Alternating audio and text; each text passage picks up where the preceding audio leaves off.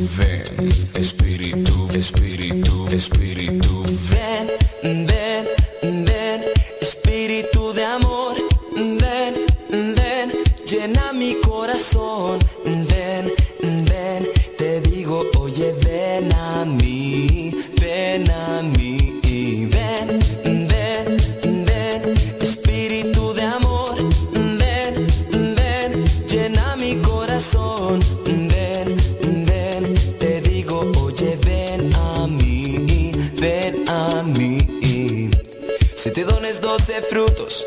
nos unen a una iglesia.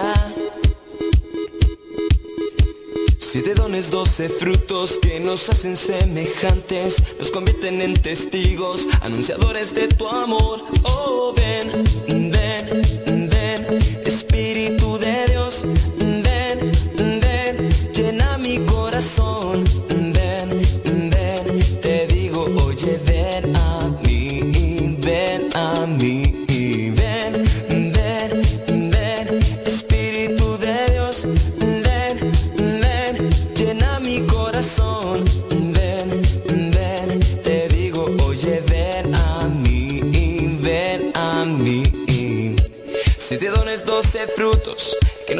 una iglesia.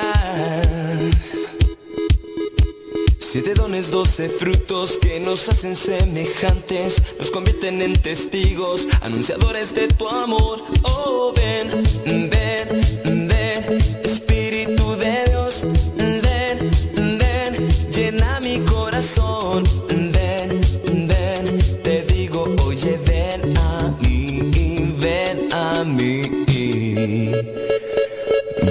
Espíritu Santo, llena los corazones de tus fieles y enciende en ellos el fuego de tu amor.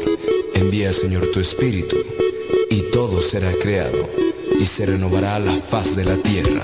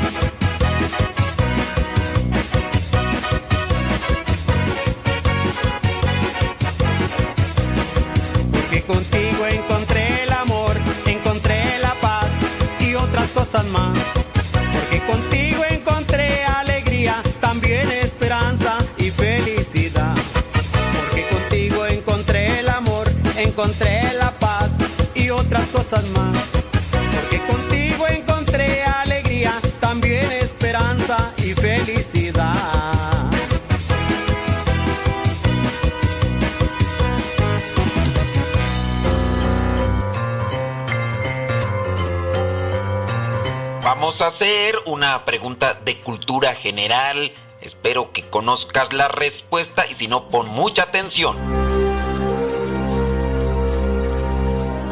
La pregunta es la siguiente. La comunidad, el Instituto de los Mercedarios, espero que hayas escuchado de esta comunidad. ¿Quién fundó a esta comunidad de los mercedarios? La fundó Santa Mercedes, la fundó San Darío Merced o la fundó San Pedro Nolasco. ¿Quién fundó la comunidad de religiosos de los mercedarios que se dedican a la atención. Bueno, mejor no se los digo porque si no les voy a dar una pista, ¿verdad?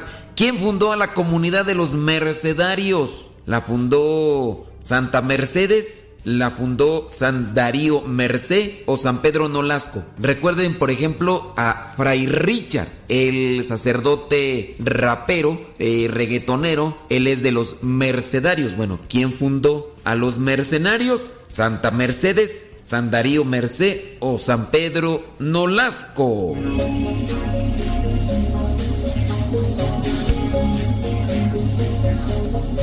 Si tú respondiste que a la comunidad de los mercedarios, comunidad a la que pertenece Fray Richard, si tú respondiste que a la comunidad de los mercedarios la fundó Santa Mercedes, déjame decirte que te equivocaste.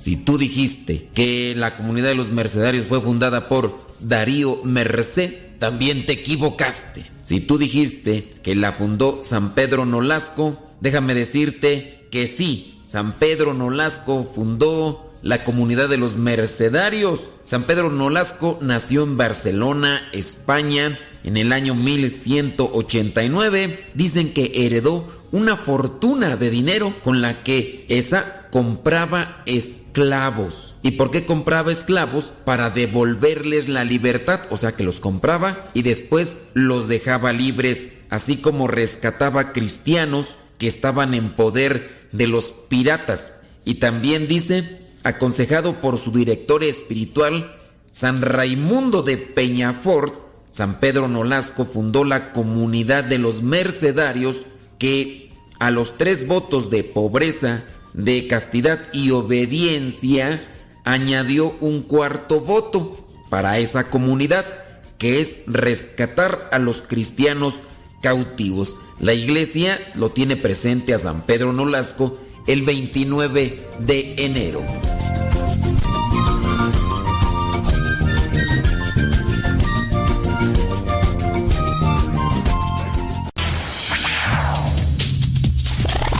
Felices Pascuas de Resurrección.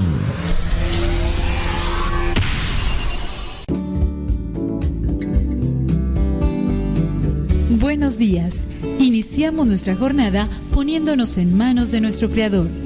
Pedimos su gracia para enfrentar como hijos suyos cada reto que la vida nos presente, acompañados de María, la dulce Madre que nos invita a proclamar las grandezas del Señor. Camina con nosotros en radiocepa.com, emisora católica de los misioneros servidores de la palabra.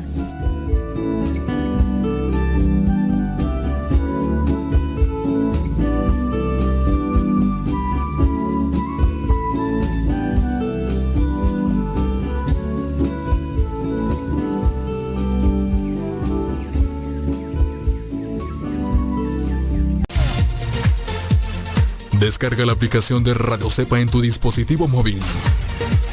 Disponible para Android y Apple. O en aplicación TuneIn.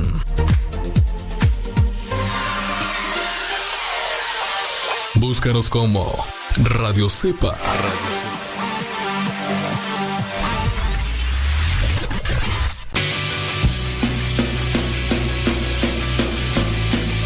palabra y no puedo parar. Lo que me das en ningún lado lo puedo callar.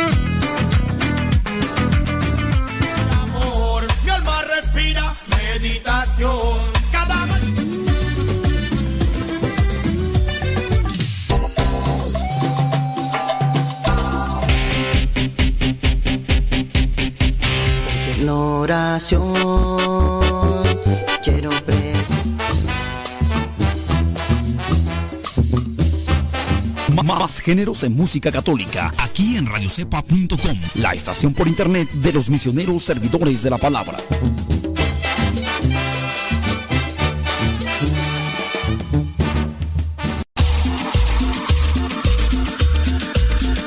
Abuelita, soy su nieto y ya llegué.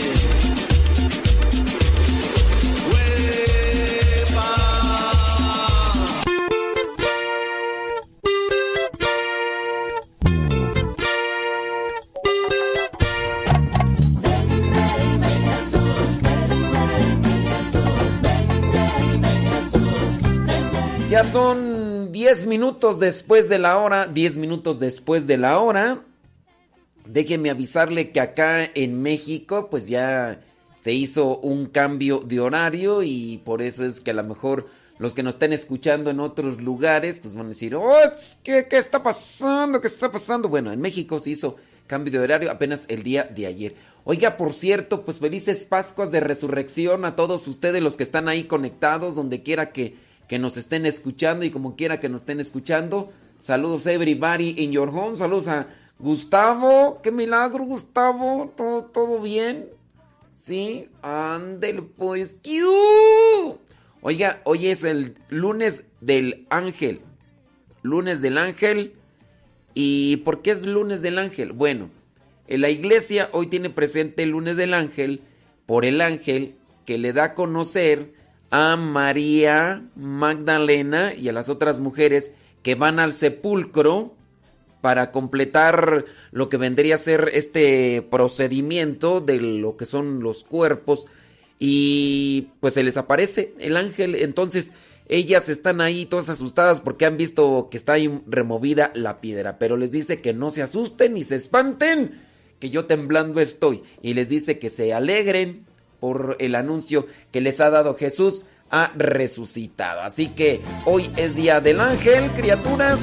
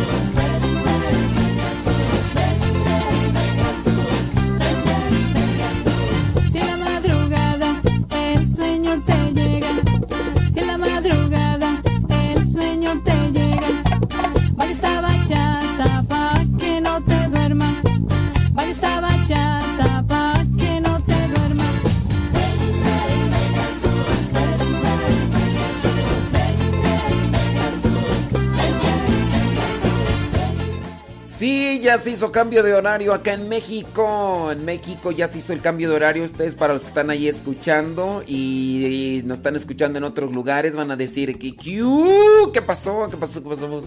Pues bueno, se hizo cambio de horario y aquí andamos al pie del cañón. Sí. Eh, déjame ver ahí. Dice Roxana Ramírez allá en Atlanta, Georgia. Gracias. Déjame ver. Saludos hasta Pasadena, California, dice Ramona Alberto. Órale, saludos. Marisela Ledesma en Chicago, Illinois. Noemí Álvarez, allá en Arkansas. Muy bien. dice, saludos, dice Maribel Rodríguez desde Massachusetts. Ándele, saludos, dice. Ándele, pues. Gracias, claro que por supuesto que desde luego que sí. Déjame ver por acá. Dice... Que tú por acá, quién sabe qué trae por acá. Bueno. Demás y todo. Es que no alcanzo a ver ahí todos los mensajes, pero bueno. Felices Pascuas de resurrección ustedes, hombre, que están ahí conectados. Thank you very much. Dice. dice que en Chile son las 9 de la mañana con 15 minutos. O sea, van una hora adelante de nosotros. Dice Zul, saludos de Coyotepec. Ándele pues. Sandra Mendoza, allá en Virginia. Pues. Y los pongo a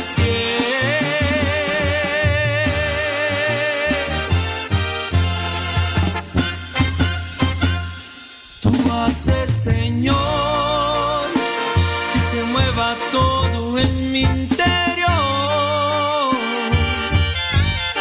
Escucho tu voz que me dice que me ama latir mi corazón. Tú haces, Señor, que el caído se levante, que el enfermo se restaure. Así que ve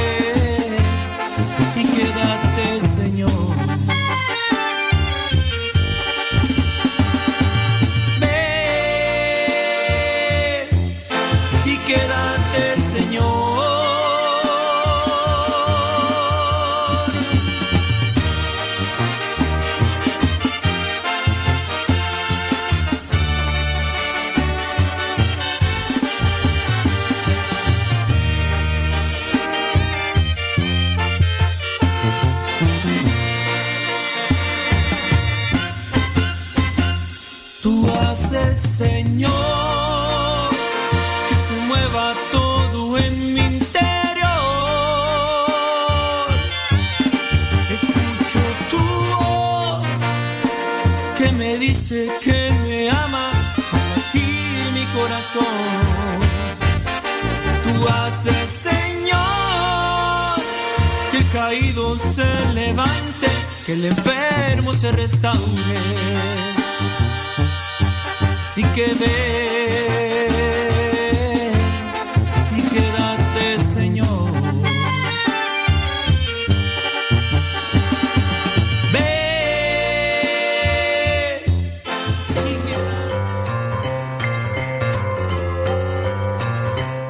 La pregunta es con relación a la Santa Misa, a la liturgia. La pregunta es la siguiente. ¿Por qué se lava las manos el sacerdote durante la misa? ¿Por qué se lava las manos el sacerdote durante la misa? ¿Lo hace por higiene? ¿Lo hace por imitar a Poncio Pilatos? ¿O lo hace para pedir a Dios que lo lave de sus pecados? ¿Por qué se lava el sacerdote las manos durante la misa? ¿Lo hace por higiene? ¿Lo hace para imitar a Poncio Pilato? ¿O para pedir a Dios que lo lave de sus pecados? Si te has fijado que en algún momento de la misa el sacerdote pide que le pongan agua en sus manos, bueno, dime la respuesta.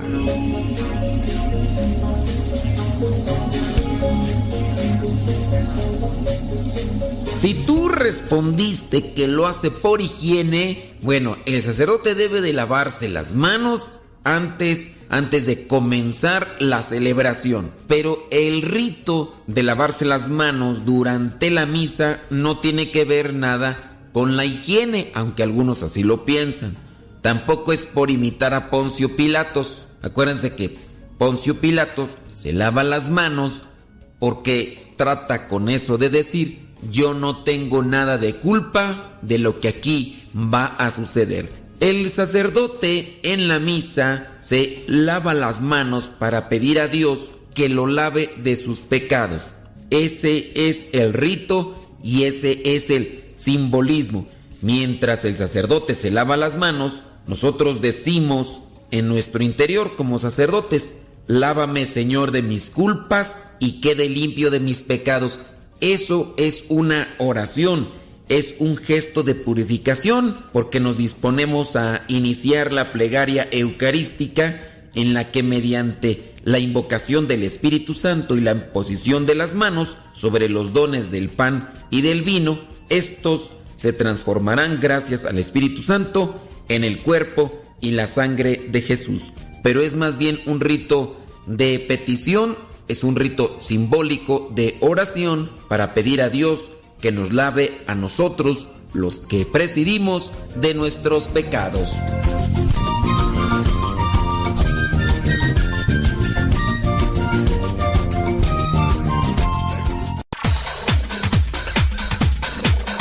Santo no es aquel que nunca ha pecado, sino aquel que se levantó de sus miserias. Vamos a escuchar el segmento El Santoral de hoy y aprendamos de aquellos hombres algunas enseñanzas para poder mantenernos en el camino que nos lleve al encuentro con Cristo, es decir, en el camino de la santidad.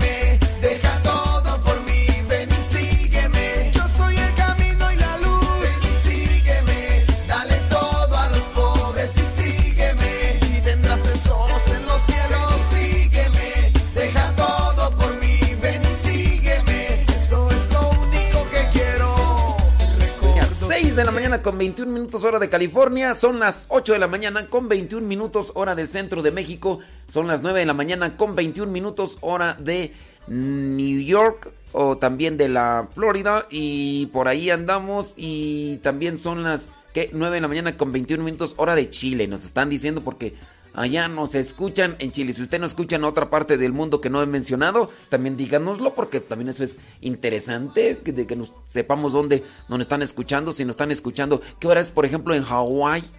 Sí, pues, también en Hawái nos escuchan, sí. A lo mejor grabados, pues ahí en el Facebook. Por cierto, si usted nos está escuchando, mirando también ahí por el Facebook, bueno, pues ahí dele compartir, dele like para que podamos llegar a más personas. A lo mejor algunas personas no nos han encontrado, a lo mejor no nos han escuchado y a lo mejor este programa podría ser de provecho espiritual. Así que ahí le encargo, si usted no le cuesta mucho, pues dele un like, también dele un compartir, porque eso es como un voto de confianza, porque si le ven con muchos likes van a decir, oye, ¿por qué le están poniendo muchos likes a este programa? Pues porque pues hay algo interesante, claro que por supuesto que desde luego que sí. 5 de abril, lunes.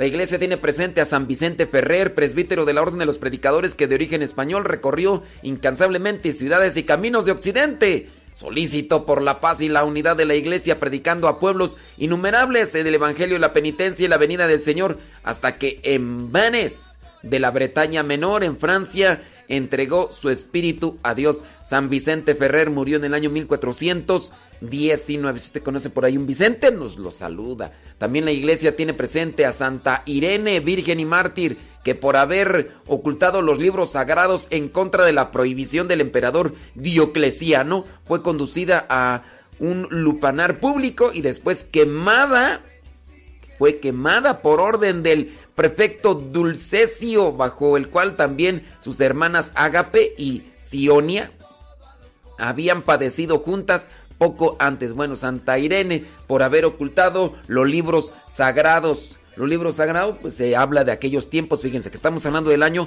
204. 204. Toda la, la composición de los libros sagrados, en este caso hablando del Antiguo Testamento, ya se encontraba se le decía a la Biblia del Antiguo Testamento que se encontraba en aquel tiempo todavía, se le llamaba la Septuaginta. La Septuaginta era la que era utilizada incluso en tiempos de Jesús. Pero lo que vendría a ser el canon de los libros o el conjunto de libros, cuando uno dice canon, uno se refiere al conjunto de libros sagrados que corresponden al Nuevo Testamento, para el año 204 todavía no estaban decididos y conformados, en este caso por la Iglesia Católica, que fue la que conformó el conjunto de libros sagrados que corresponden a todo el Nuevo Testamento. Cuando alguien le pregunte, oiga, ¿y, quién se decidió o quién fue el que se encargó de, estar organizando o decir, este libro, acuérdese que cuando hablamos de libro, hablamos, por ejemplo, del Evangelio, Evangelio de Mateo es un libro, Evangelio de Marcos es otro, hablando de los Hechos de los Apóstoles es otro libro. Bueno, pues la Iglesia Católica se encargó de agrupar y de elegir los libros sagrados que compenden el, el conjunto, conjunto de los todos los libros y cartas en el Nuevo Testamento. Pero para el 204 todavía no estaban conformados. Si usted quiere conocer más o menos en qué año, pues échale un poquito ahí. Ya otras veces hemos hablado. Pero ahorita estamos con el santo oral. Bueno, si conoce a una persona que se llame Irene, bueno, a una mujer, pues ahí la felicita. También la iglesia tiene presente a Santa Ferbuta. Ella viuda. Dice hermana de San Simeón, obispo, murió en el año 342. También la iglesia tiene presente a San Geraldo, dice que murió en el año 1095.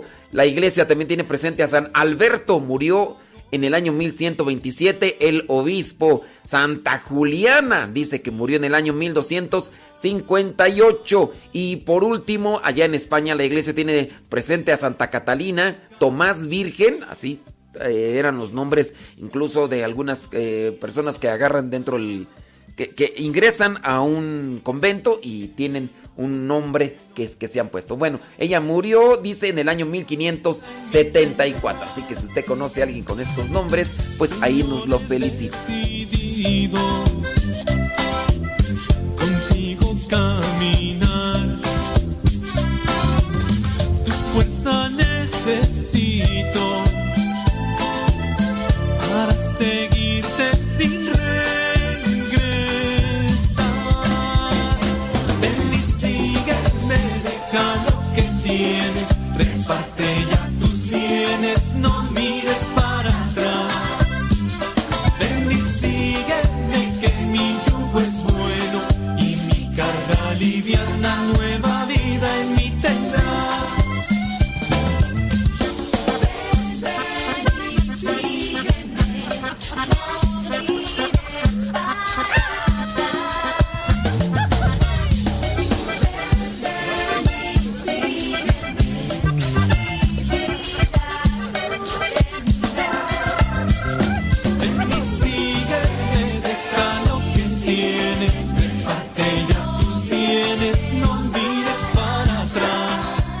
Ahí anda Leonor en Acuitlapilco, dice.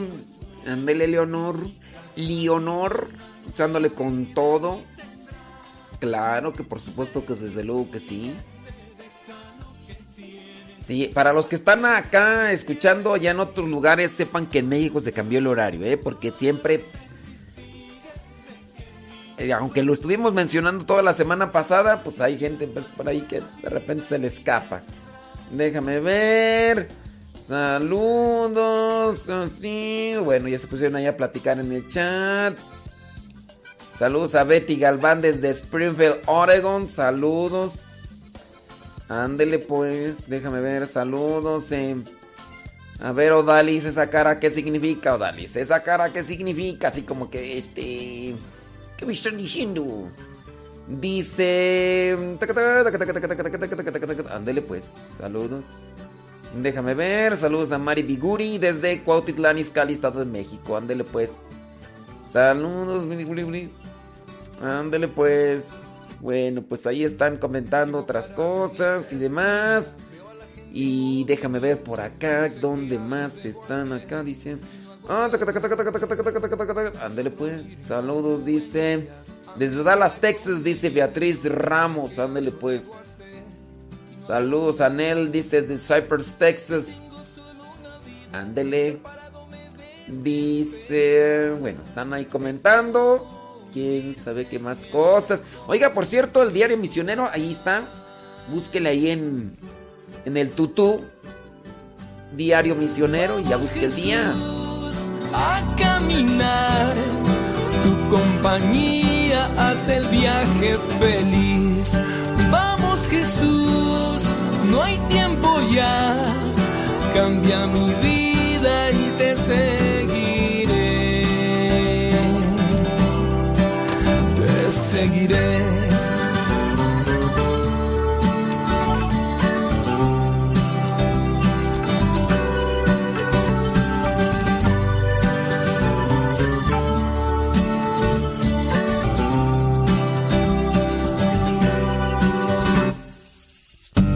Quiero cambiar al mundo entero y no cambio ni en mi casa. Sé que algo debo hacer y no hago nada.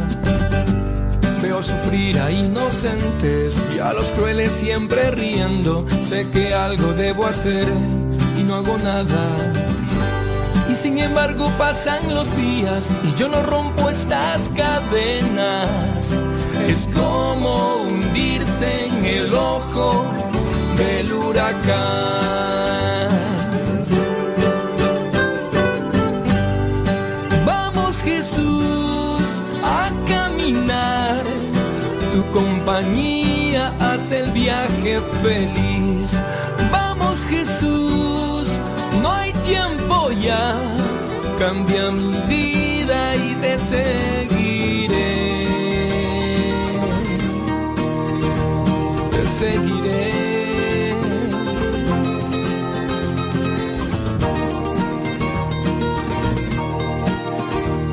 Seguiré mi Dios. Oh, vamos Jesús a caminar, tu compañía hace el viaje feliz. Vamos Jesús, no hay tiempo ya, cambia mi vida y te seguiré. Te seguiré.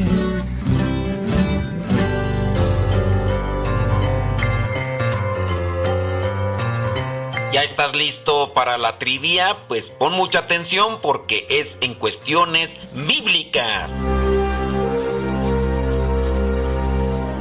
La pregunta es la siguiente. ¿Quiénes eran los fariseos en la Biblia? ¿Quiénes eran los fariseos en la Biblia? Eran habitantes de la región de Farisea al norte de Jerusalén. Eran miembros de una secta religiosa judía o eran los descendientes del rey Farís III, primo del profeta Eliseo. ¿Quiénes eran los fariseos? Eran los habitantes de la región de Farisea al norte de Jerusalén, eran los miembros de una secta religiosa judía o eran los descendientes del rey Farís III, primo del profeta Eliseo.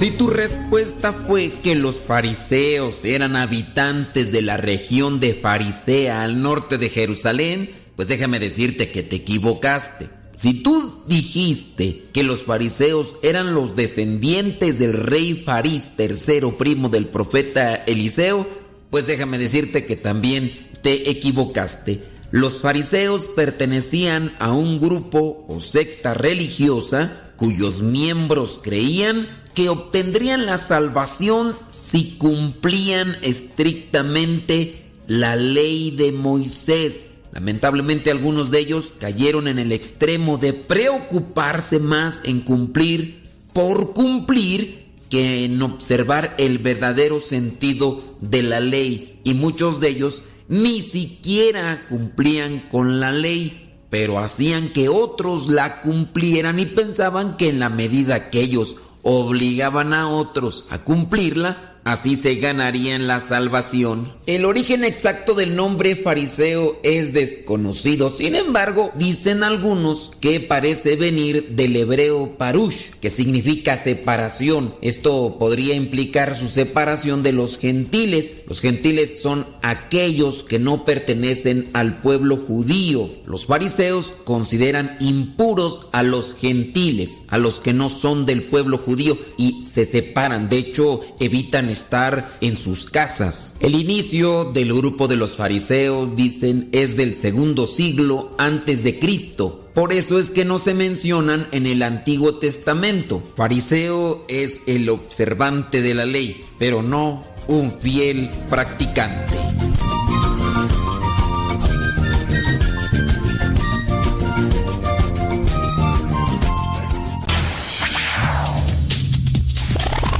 Felices Pascuas de Resurrección.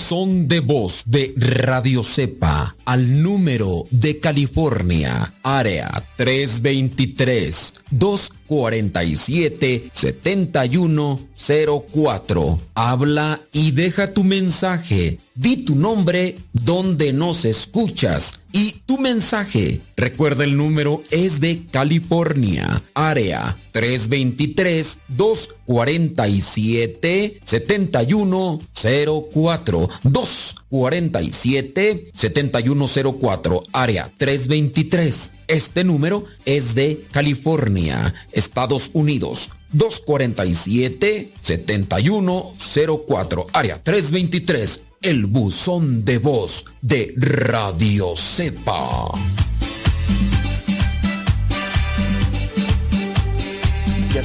Con relación a la Pascua, felices Pascuas de Resurrección. Y por ahí algunas personas me han preguntado que, si es correcto decir felices Pascuas. Acuérdense que, ¿qué significa la palabra Pascua? ¿Qué significa la palabra Pascua? Ya otras veces en la trivia lo hemos explicado y se los hemos dicho. ¿Qué significa la palabra Pascua? ¿Cuántas Pascuas hay? A veces me han ahí preguntado ahí y ya las hemos respondido. Ustedes si no se acuerdan a ver qué significa la palabra Pascua. Entonces, con relación a decir felices Pascuas, acuérdense que nosotros también debemos de apegarnos a lo que vendría a ser el conocimiento de nuestro, de nuestro idioma, el español, sí, y hay que conocer también las leyes, las reglas de la gramática, no leyes, las reglas de la gramática. Las, las reglas de la gramática nos presentan que hay un plural expresivo. Hay un plural expresivo. Y claro, pues si ustedes están igual que yo, que nada más fuimos a la primaria, y nos quedamos ahí con un conocimiento básico, a lo mejor hasta nos vamos a querer saltar las trancas y vamos a decir, no, yo no voy a respetar eso de las reglas gramáticas, yo voy a hablar como a mí se me dé mi regalada gana y yo no estoy de acuerdo con eso, porque sí, hay personas que ya quieren imponer su ley, se han apegado tanto a esta canción de... ¿Quién era tú el que cantaba aquella canción de... de el... Ah, creo que era el rey, ¿no? Con dinero y sin dinero, hago siempre lo que quiero y mi palabra es la ley. Válgame Dios. Pues dentro de las cuestiones litúrgicas, aunque ya está establecido y todo, muchas veces uno también quiere hacer lo que uno quiera. Bueno, también en relación con las reglas de la gramática. Este se llama plural expresivo y es correcto decir felices Pascuas, aunque no hay muchas Pascuas, es solamente una. ¿Qué significa la palabra Pascua? La palabra Pascua significa paso. Los judíos tienen una Pascua, no tienen muchas Pascuas. Cada año celebran una, eso es otra cosa. Pero solamente hay una Pascua. La Pascua de ellos, la que recuerdan, es de cuando Dios saca al pueblo de Israel de Egipto. Dios pasa en el pueblo. Acuérdense que cuando pasa el ángel el ángel exterminador es la presencia de Dios que va en medio de Egipto y donde no encuentre la marca que ya se les, había pedido, bueno, pues ahí va a cumplir con lo que vendría a ser el designio. Hablando de la Pascua cristiana, solamente es una, pero en el plural expresivo es correcto decir felices Pascuas, así como decimos buenos días. No estamos hablando de muchos días, solamente te estoy diciendo el día de hoy buen día. ¿Es correcto decir buen día? Sí, es correcto. Decir buenos días es correcto, sí. Buenas tardes, buenas noches. No estamos hablando de todas las noches que no te he visto. o que no te voy a ver y ya te tampoco. Entonces es un plural expresivo, así que es correcto decir felices Pascuas de Resurrección. Oiga, por cierto, platíqueme cómo le fue en la misa de vigilia pascual el sábado pasado, si es que ustedes participaron, si es que ustedes pudieron participar, eh, cómo les fue, de qué manera participaron, a qué hora se hizo, eh, qué experiencia les quedó. Eh, algunas personas de repente se quedan asombradas por tantas lecturas. Si es que ustedes participaron, se dieron cuenta de las muchas lecturas, que es un recorrido de toda la historia de la salvación cuando uno empieza a escuchar y uno analiza, pues es toda la historia de la salvación hasta llegar a la resurrección de nuestro Señor Jesucristo, que es una de las lecturas en el caso de el Evangelio de Marcos, que se presenta el sábado de la vigilia. Algunos que no han sido bautizados y ya son eh, adultos o son mayores de edad, se les bautiza, a ellos se les dice catecúmenos. A los catecúmenos, a los que son mayores de edad, se les bautiza y también se les da a algunos la confirmación. Algunos de ustedes tuvieron la oportunidad, miraron por ahí, participaron de esta celebración. ¿Cómo les fue su fuego santo? Algunos de ustedes tienen sirio, alcanzaron sirio de lo que vendría a ser la vigilia. En algunos lugares sé que hay la oportunidad y se lo regalaron. En otros lugares lo compraron. Si ustedes compraron su cirio, lo encendieron con el fuego santo, ustedes ya con eso está bendecido el cirio. Ahora, ¿qué es lo que tienen que hacer? Pues busquen momentos de oración y traten de orar conjuntamente con su familia y pues con el cirio prendido, pues así va a ser como que un ambiente más grande.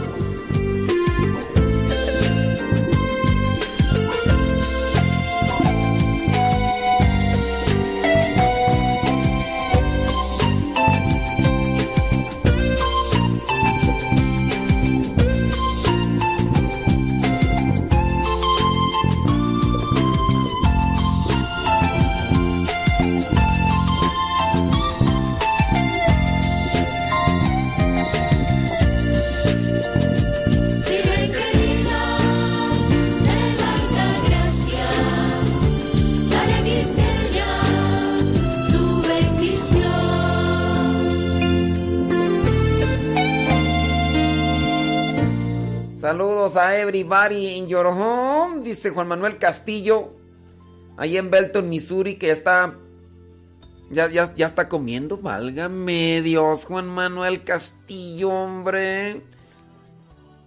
¿Quién de ustedes participó en la, en la vigilia? A lo mejor les tocó leer, cantar el salmo. A lo mejor ustedes por ahí también igual participaron de mm, del bautismo, de la confirmación. Dice... Ey, mira nada más.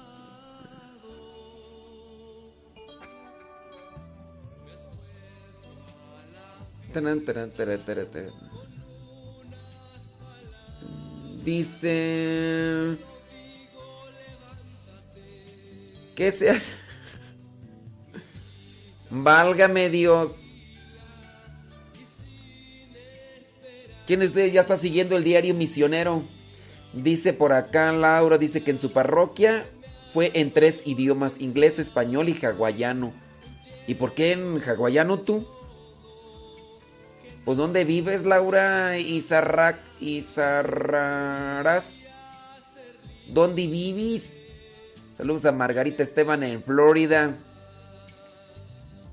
Dice que leíto que fue a las 9 y hubo bautismos, confirmaciones.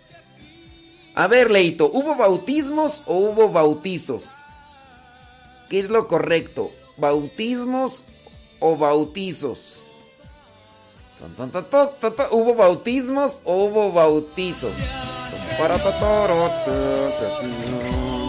Ahí te voy a dejar ahí para que le des vuelta allí a los hamsters.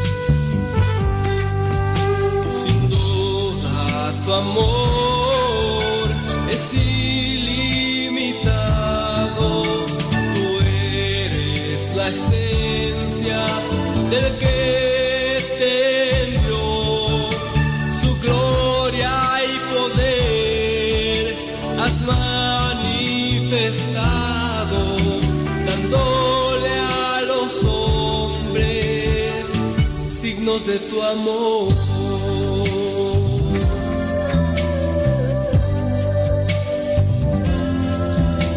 Tenerte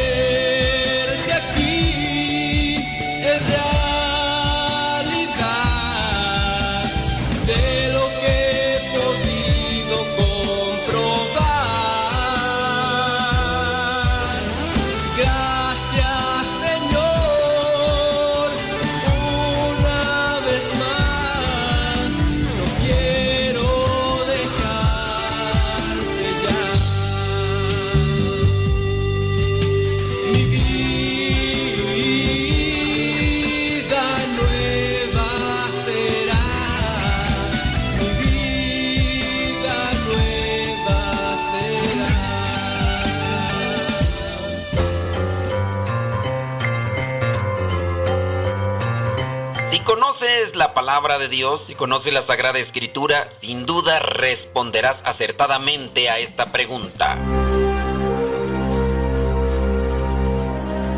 La pregunta es la siguiente. ¿Quién era Samuel, el que se describe, que escribió los libros en el Antiguo Testamento? ¿Quién era Samuel, el que escribió los libros en el Antiguo Testamento? ¿Era un rey? ¿Era un profeta? ¿O era un patriarca? ¿Quién era Samuel en el Antiguo Testamento, el que escribió los libros? ¿Era un rey? ¿Era un profeta? ¿O era un patriarca?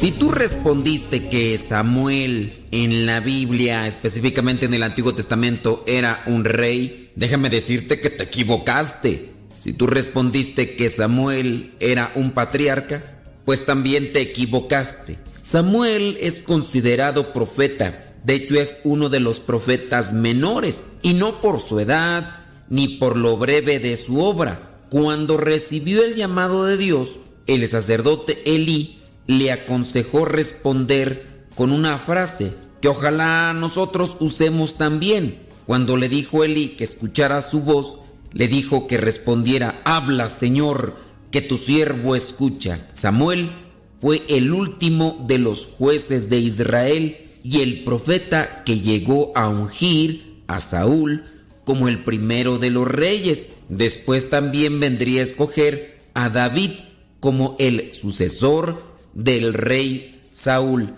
En el Antiguo Testamento, los dos libros que llevan su nombre narran cómo fue la transición del periodo de los jueces a la institución de la monarquía israelita. En su momento estaban los jueces ayudando al pueblo de Dios.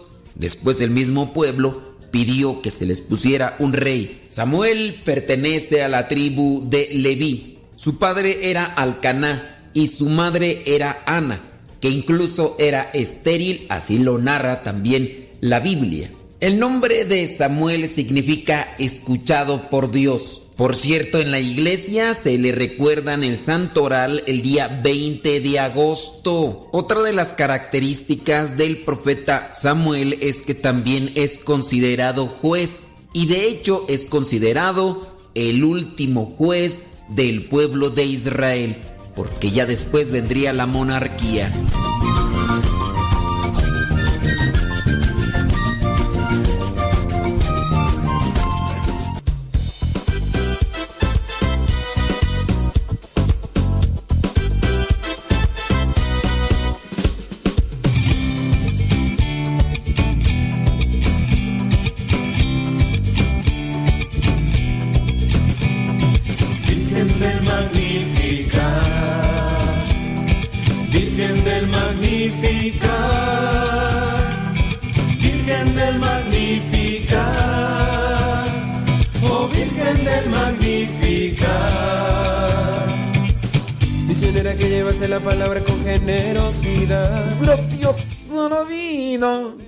Que me ha dado tanto.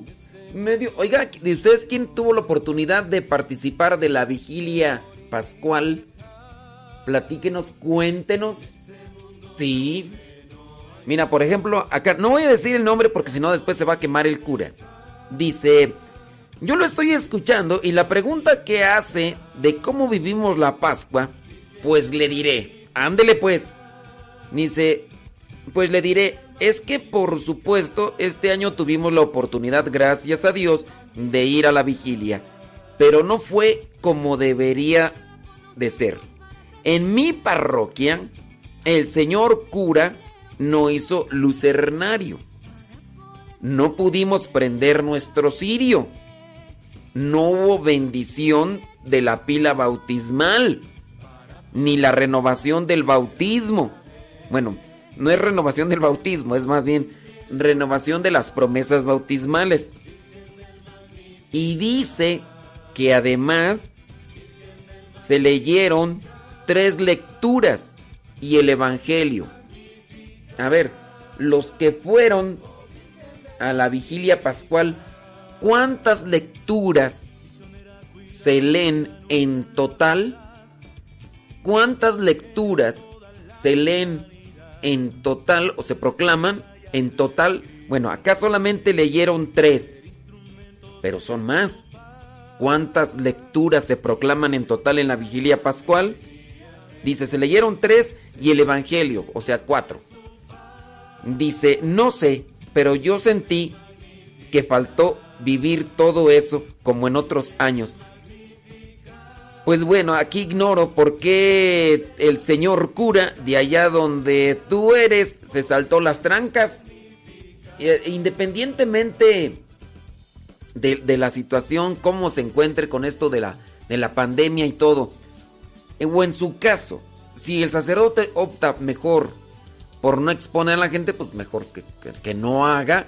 Pero igual en este caso, si se hace, pues hay que buscar todas las medidas necesarias. Por ejemplo, aquí nosotros, el padre Roberto, el padre que está encargado aquí donde estamos nosotros, en este caso optaron junto con las personas, los eh, seres que están aquí, los de la comunidad, optaron por hacer kermés, hacer venta de eh, incluso rifas. ¿Para qué? Para sacar fondos económicos. Después, lo que se hizo con esos fondos económicos, aquí en el campo de fútbol donde juegan los seminaristas, bueno, donde deberían de jugar pero no juegan, este, colocaron unas lonas.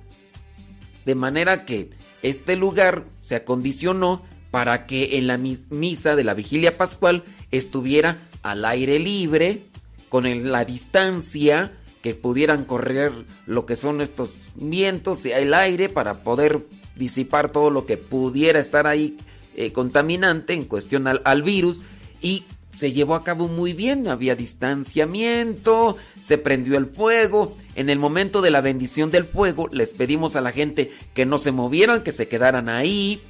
Y fuimos e hicimos la bendición del fuego, encendimos el cirio y después fuimos en la procesión. Y la otra, les pedimos que solamente algunos encendieran su cirio y que, como se debe de hacer, se compartiera. Y sí, se leyeron, se proclamaron todas las lecturas. ¿Cuántas lecturas en total, junto con el Evangelio, se proclaman en la vigilia pascual? Bueno, estoy viendo que algunos de ustedes son muy atentos y están ahí mirando las lecturas. Efectivamente, mira, ahí ya, no digo de los nombres, quiénes son los que están ahí colocando, porque luego hay gente muy copiona que va y dice, ah, ya dijo que fulano de Tol sí está en lo cierto, va y agarra y, y, repiten, y pues no, los que saben, saben, y los que no saben, pues nada. Pero sí, en este caso, no solamente son tres lecturas o cuatro, como en este caso, la, persona que tampoco quiero decir su nombre para no quemarla, porque no sea que, que, el párroco vaya a estar escuchando y que después vaya a irse sobre ella y ya ven que a veces de repente por ahí. Pero sí, se hizo muy mal en este caso. Digo yo, si el señor cura no quiere exponer a la gente y dice, ¿sabes qué? Voy a hacer la misa más cortita, voy a quitarle, pues no, es quitarle la liturgia. ¿Qué es lo que dice el Sacrosantum Concilium con respecto a la liturgia? Busquen el documento que se llama Sacrosantum Concilium número 7. Ahí ustedes van a encontrar una referencia muy bien de lo que es la liturgia y por cuál uno debe eh, de respetarla y de apegarse uno para vivirla. Bueno, pues con relación a lo que hizo este señor cura, no es correcto, pero pues ahí. ¿Quién de ustedes más participó en... Por acá dice que participaron muy bien. Dice, tengo una pregunta matrimonial. ¿Qué se hace cuando el marido es más orgulloso y le vale si lastima a su esposa? ¿Debe su esposa buscarlo o rogarle? Se podría decir, bueno, pues mira, en base a esta pregunta matrimonial yo te voy a recomendar mejor que trates de ir de forma personal ahí a ver si puedes encontrar ahí a tu sacerdote o al diácono, a un religioso que te oriente, porque aquí pues aquí tendríamos que hacer algunas otras preguntas más y pues bueno, ya ya está más difícil asunto.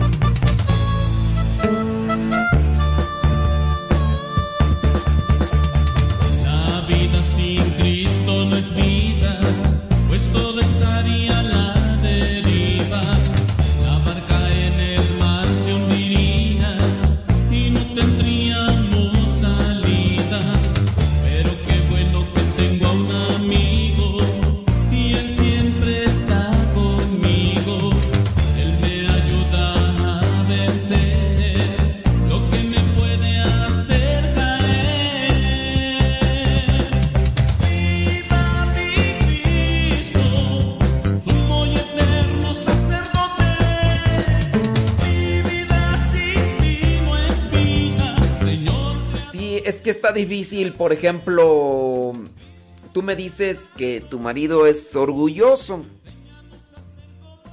Y pues no, no es correcto, ¿verdad? Pero a lo mejor tu esposo también dice que tú eres orgullosa. A lo mejor. Ahí, ¿quién, tendrá la verdad? Bueno, pues ahí hay que tratar de reflexionar desde las dos partes. Y por esto digo que es mejor en este caso ir en persona y, ojalá y encuentres, ¿verdad? Alguien quien te pudiera escuchar. Pero sí, no es bueno ser orgulloso en ninguno de los sentidos, no solamente en el matrimonio, ¿no? También en, en lo que vendría a ser la relación cotidiana con, con los demás hermanos en la fe. El orgullo nos vacía. El orgullo nos lastima, el orgullo nos hiere. Así que, pues, hay que ponerle acá. Una persona acá dice que, que tú. Dice mm, que su hija le cuestionó dos cosas. Una, ¿por qué se le llama padre al sacerdote? Eh, si en la Biblia dice que solo a Dios se le debe llamar padre. Oye, y en este caso también tu hija no le dice papá a su papá o cómo? ¿O no le dice padre a su papá o cómo está el asunto? bueno, yo nada más ahí quiero cuestionar ahí esa cuestión, ¿verdad? También. ¿Tu hija cuántos años tiene? ¿Tu, tu hija le dice papá? Porque papá es padre, ¿no? ¿O qué? ¿O no? ¿O cómo le dice progenitor? Pero también progenitor es padre. O sea, ¿y cómo está el asunto? Segundo, el ¿qué dice? El persignarnos. Hacemos la señal de la cruz invertida. Al persignarnos hacemos la señal de la cruz invertida. ¿Cómo que hacemos la, la señal de la cruz invertida? Al persignarnos hacemos la señal de la cruz invertida. ¿Cómo? No, pues no, no, no, no, no le entiendo yo a tu hija. ¿Cómo es eso de que le hacemos la señal invertida tú? La señal invertida. ¿A qué se referirá tú? Y con relación a esto de, del padre, eh, a, tu esposo, ¿cómo le dice? Eh, ¿Cómo le dice? O sea, porque pues, si ella quiere apegárselo de la Biblia, pues no, no le debe entonces decir papá ni progenitor, ni, ni padre, ni... Porque papá al final de cuentas es padre, ¿no? ¿O qué? ¿O no, o no, es, no es lo mismo? ¿Es un sinónimo? ¿Es un sinónimo? A ver, na- nada más yo quiero pues que, que haga- hagamos un cuestionamiento. Sí. A ver, hagamos un, cuestionamiento. Ah, ¿Cómo le dice a tu esposo?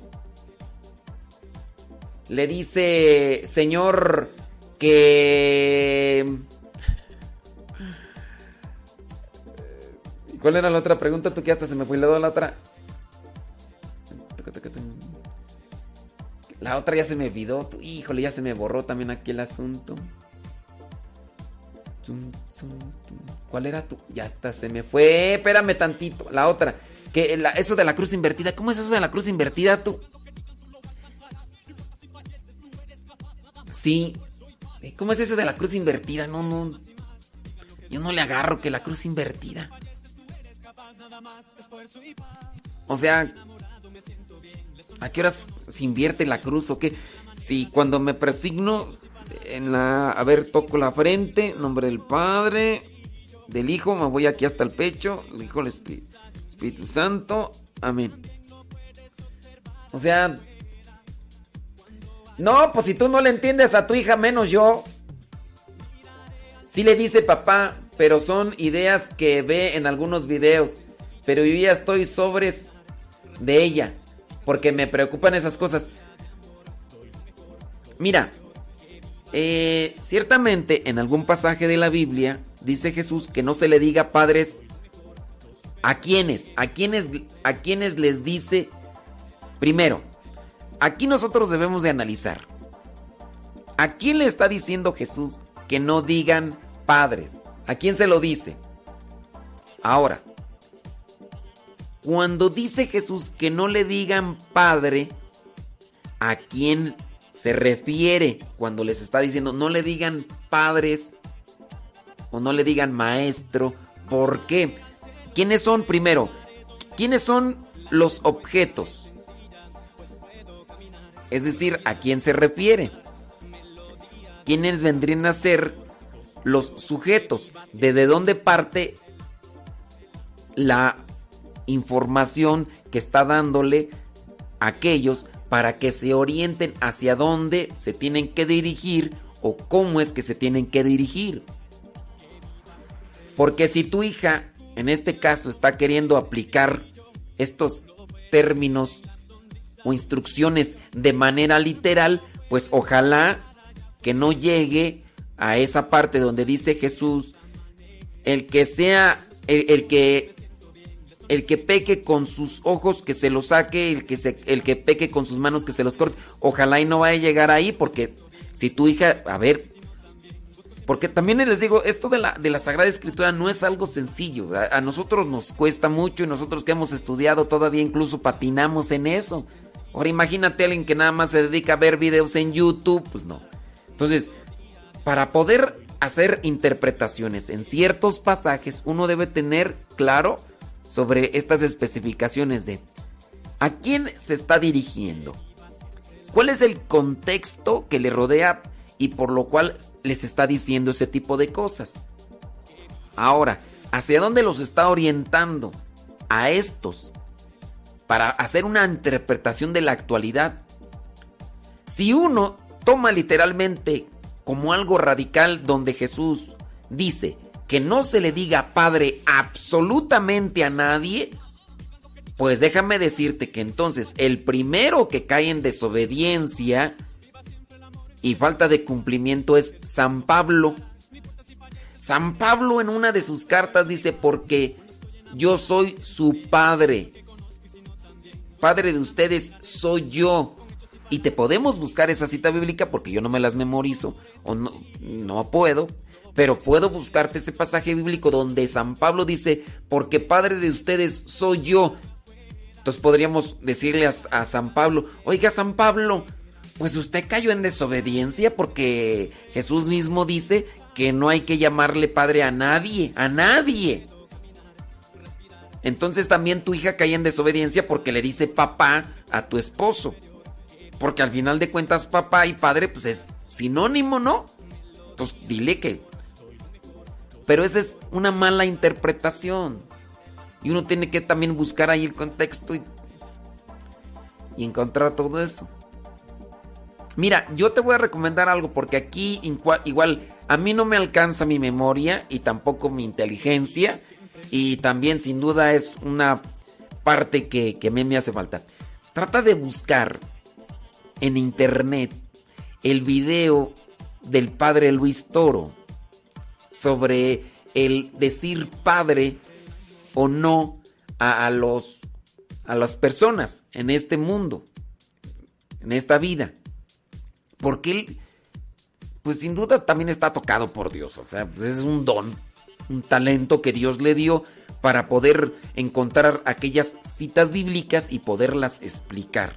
Entonces yo ahí es donde les voy a dar esa recomendación. ¿Por qué? Porque pues muchos de nosotros no tenemos incluso una memoria prodigiosa.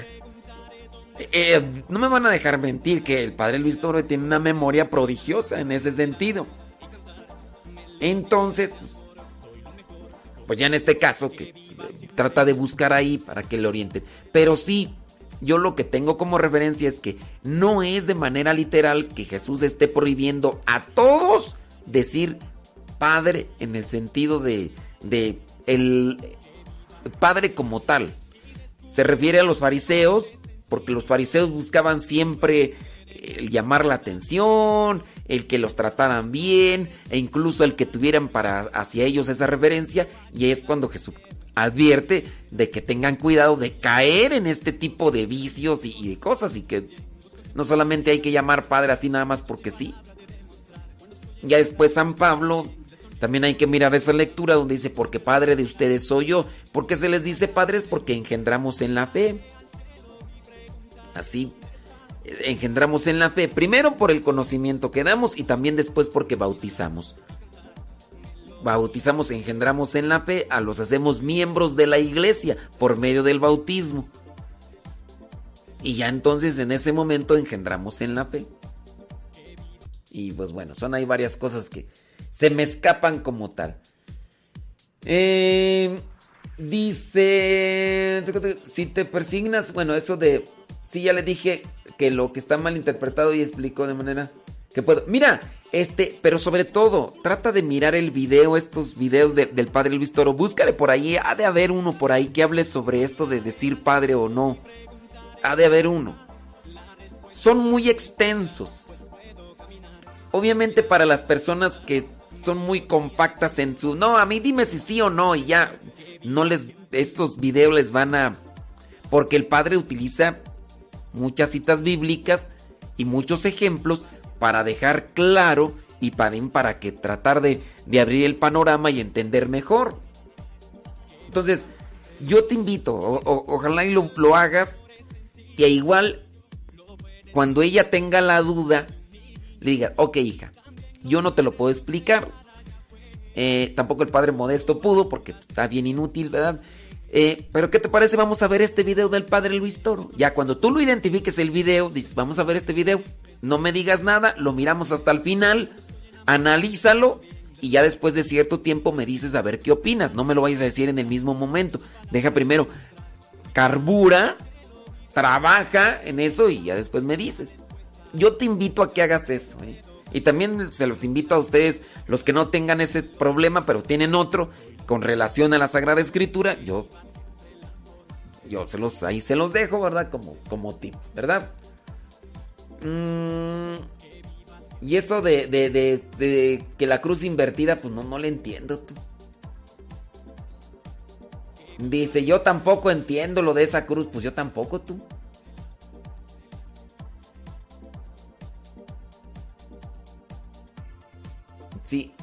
Dicen que me miren el espejo para ver que está invertida. Pues obviamente, pues si... Eh, ¿Invertida en qué sentido? Pues, pues si, te miras en el espejo, pues vas, vas a ver todo al revés, hasta tú te ves al revés. Dice, yo he recurrido a los videos para responder a preguntas, pero Pero sí, en este caso, eh, agarra a tu chamaca. Tú tienes la oportunidad, dile a tu chamaca. Ok, vamos a. Identifica primero el video. No vayas a hacer que, que vamos a buscar un video. No, primero identifícalo, lo ves. Y ya después, cuando lo, lo has analizado tú, ya le dices a tu chamaca, a ver, ven para acá, siéntate. Tú ves videos de YouTube, ah, vamos a ver este video, yo ya lo vi, vamos, vamos a verlo. Aquí tiene una pregunta que tú me haces a mí, yo no sé respondértela, pero igual ya lo miré, igual una veces entiende las cosas, pero ¿sabes qué? Uno no las sabe explicar. Uno ve las cosas y no las sabe explicar. Eso también es otra cosa. Esa es otra cosa. Que uno también, pues, si uno no sabe explicar las cosas, tú, pues, ahí te el asunto, ahí te el asunto. Bueno, ahí te el tip. Bien, tus huracanados son 9 de la mañana con 10 minutos, 9 de la mañana con 10 minutos, hora del centro de México. Acá en México se cambió el horario. Ya, la hora, se cambió la hora. Ya, en México. Son las 9 de la mañana con 11 minutos para que usted más o menos vaya identificando y usted eh, pueda tener a bien de buscar los programas, ya sabe, acá. Si usted no, no había escuchado, pues bueno. Déjame ver por acá otros mensajitos. Eh, sí. Muy bien. Bueno, pues ahí yo ya se los dejo. Aquí ya están haciendo. Mira, por acá ya Tacoberto ya buscó el video de No llames padre a nadie. Mira, está, está cortito, eh. Eh, aunque no es así de... Bueno, acá sí es cierto.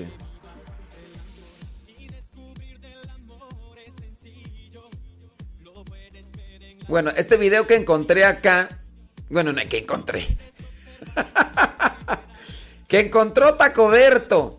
El video que encontró Tacoberto dura 16 minutos. Lo hacen un video en vivo a través del del Google Meet. En aquellos tiempos, ¿verdad? Cuando todavía no se podía hacer transmisiones en vivo en, en YouTube. Ahí. Pero sí, no llames padre, 16 minutos. Ahí, chútatelo. Y... No, mira, fíjate. ¿Por qué se le llama padre a los sacerdotes? En el canal oficial del padre Luis Toro está un video. Está un video. Dura una hora. Una hora, cuatro minutos. Una hora, cuatro minutos. Ustedes ahí van a poder ahí tener mucho, pero mucho conocimiento. Oye, tú, el que sale ahí en ese video pareciera ser el el sobrino o qué es tú, el otro, el, padre. ¿Cómo se llama el otro padre tú que, que sale también ahí en su canal? Que es su sobrino, ¿no? Su Creo que sí, ¿no? Sí, sí, sí. Bueno, pues ahí se los dejo, criaturas. Yo voy a echarle algo a la tripa. Pero ya sabe aquí, quédese en Radio Sepa. Felices Pascuas de Resurrección.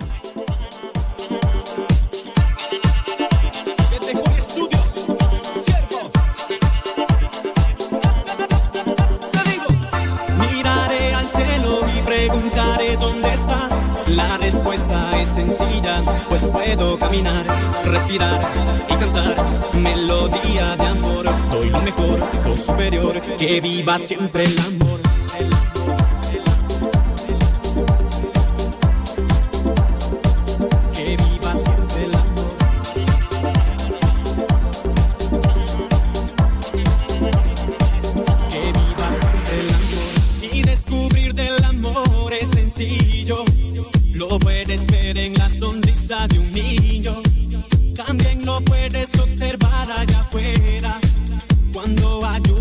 Cierta manera.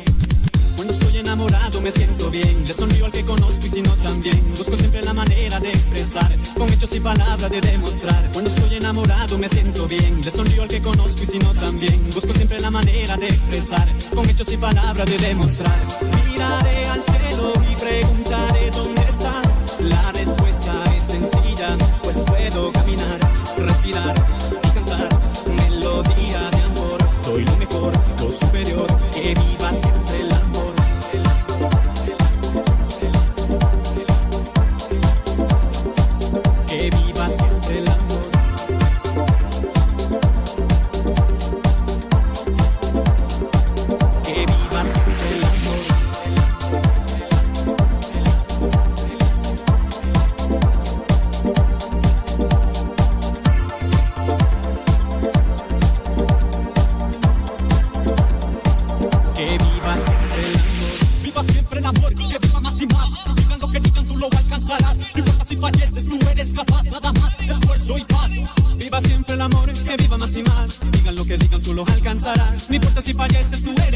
nada más, esfuerzo y paz. Cuando estoy enamorado me siento bien. Le sonrío al que conozco y si no también. Busco siempre la manera de expresar, con hechos y palabras de demostrar. Y descubrir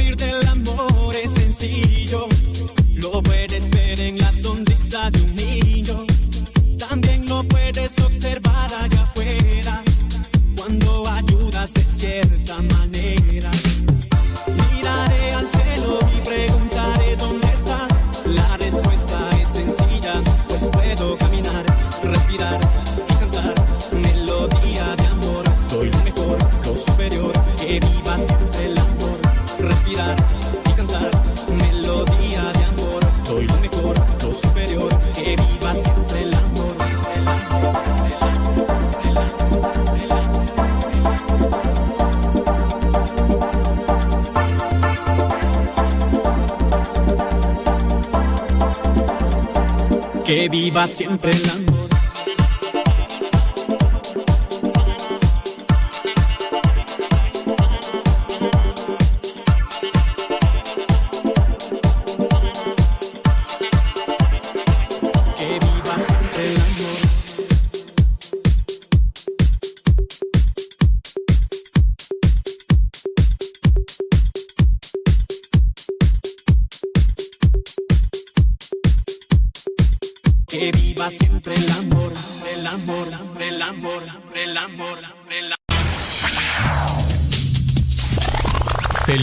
Pascuas de Resurrección.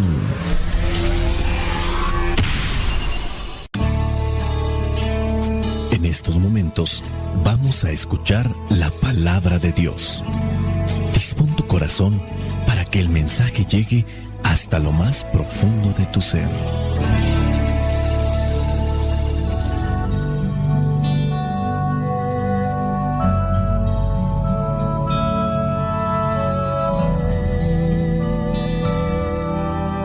El Evangelio que la iglesia nos presenta para el día de hoy corresponde a Mateo capítulo 28 versículos del 8 al 15. Dice así, las mujeres se fueron rápidamente del sepulcro, con miedo y mucha alegría a la vez, y corrieron a llevar la noticia a los discípulos. En eso Jesús se presentó ante ellas y las saludó. Ellas se acercaron a Jesús y lo adoraron abrazándole los pies, y él les dijo, No tengan miedo, vayan a decir a mis hermanos que se dirijan a Galilea y que allá me verán.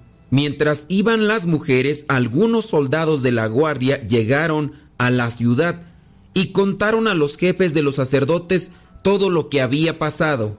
Estos jefes fueron a hablar con los ancianos para ponerse de acuerdo con ellos y dieron mucho dinero a los soldados, a quienes advirtieron, ustedes digan que durante la noche, mientras ustedes dormían, los discípulos de Jesús vinieron y robaron el cuerpo. Y si el gobernador se entera de esto, nosotros lo convenceremos y a ustedes les evitaremos dificultades. Los soldados recibieron el dinero e hicieron lo que se les había dicho. Y esta es la explicación que hasta el día de hoy circula entre los judíos. Palabra de Dios. Te alabamos, Señor. Señor Jesucristo, nuestro divino Salvador. Gracias te damos por tu infinito amor. Escuchamos en la palabra, te recibimos y adoramos en la Eucaristía, te servimos en los hermanos.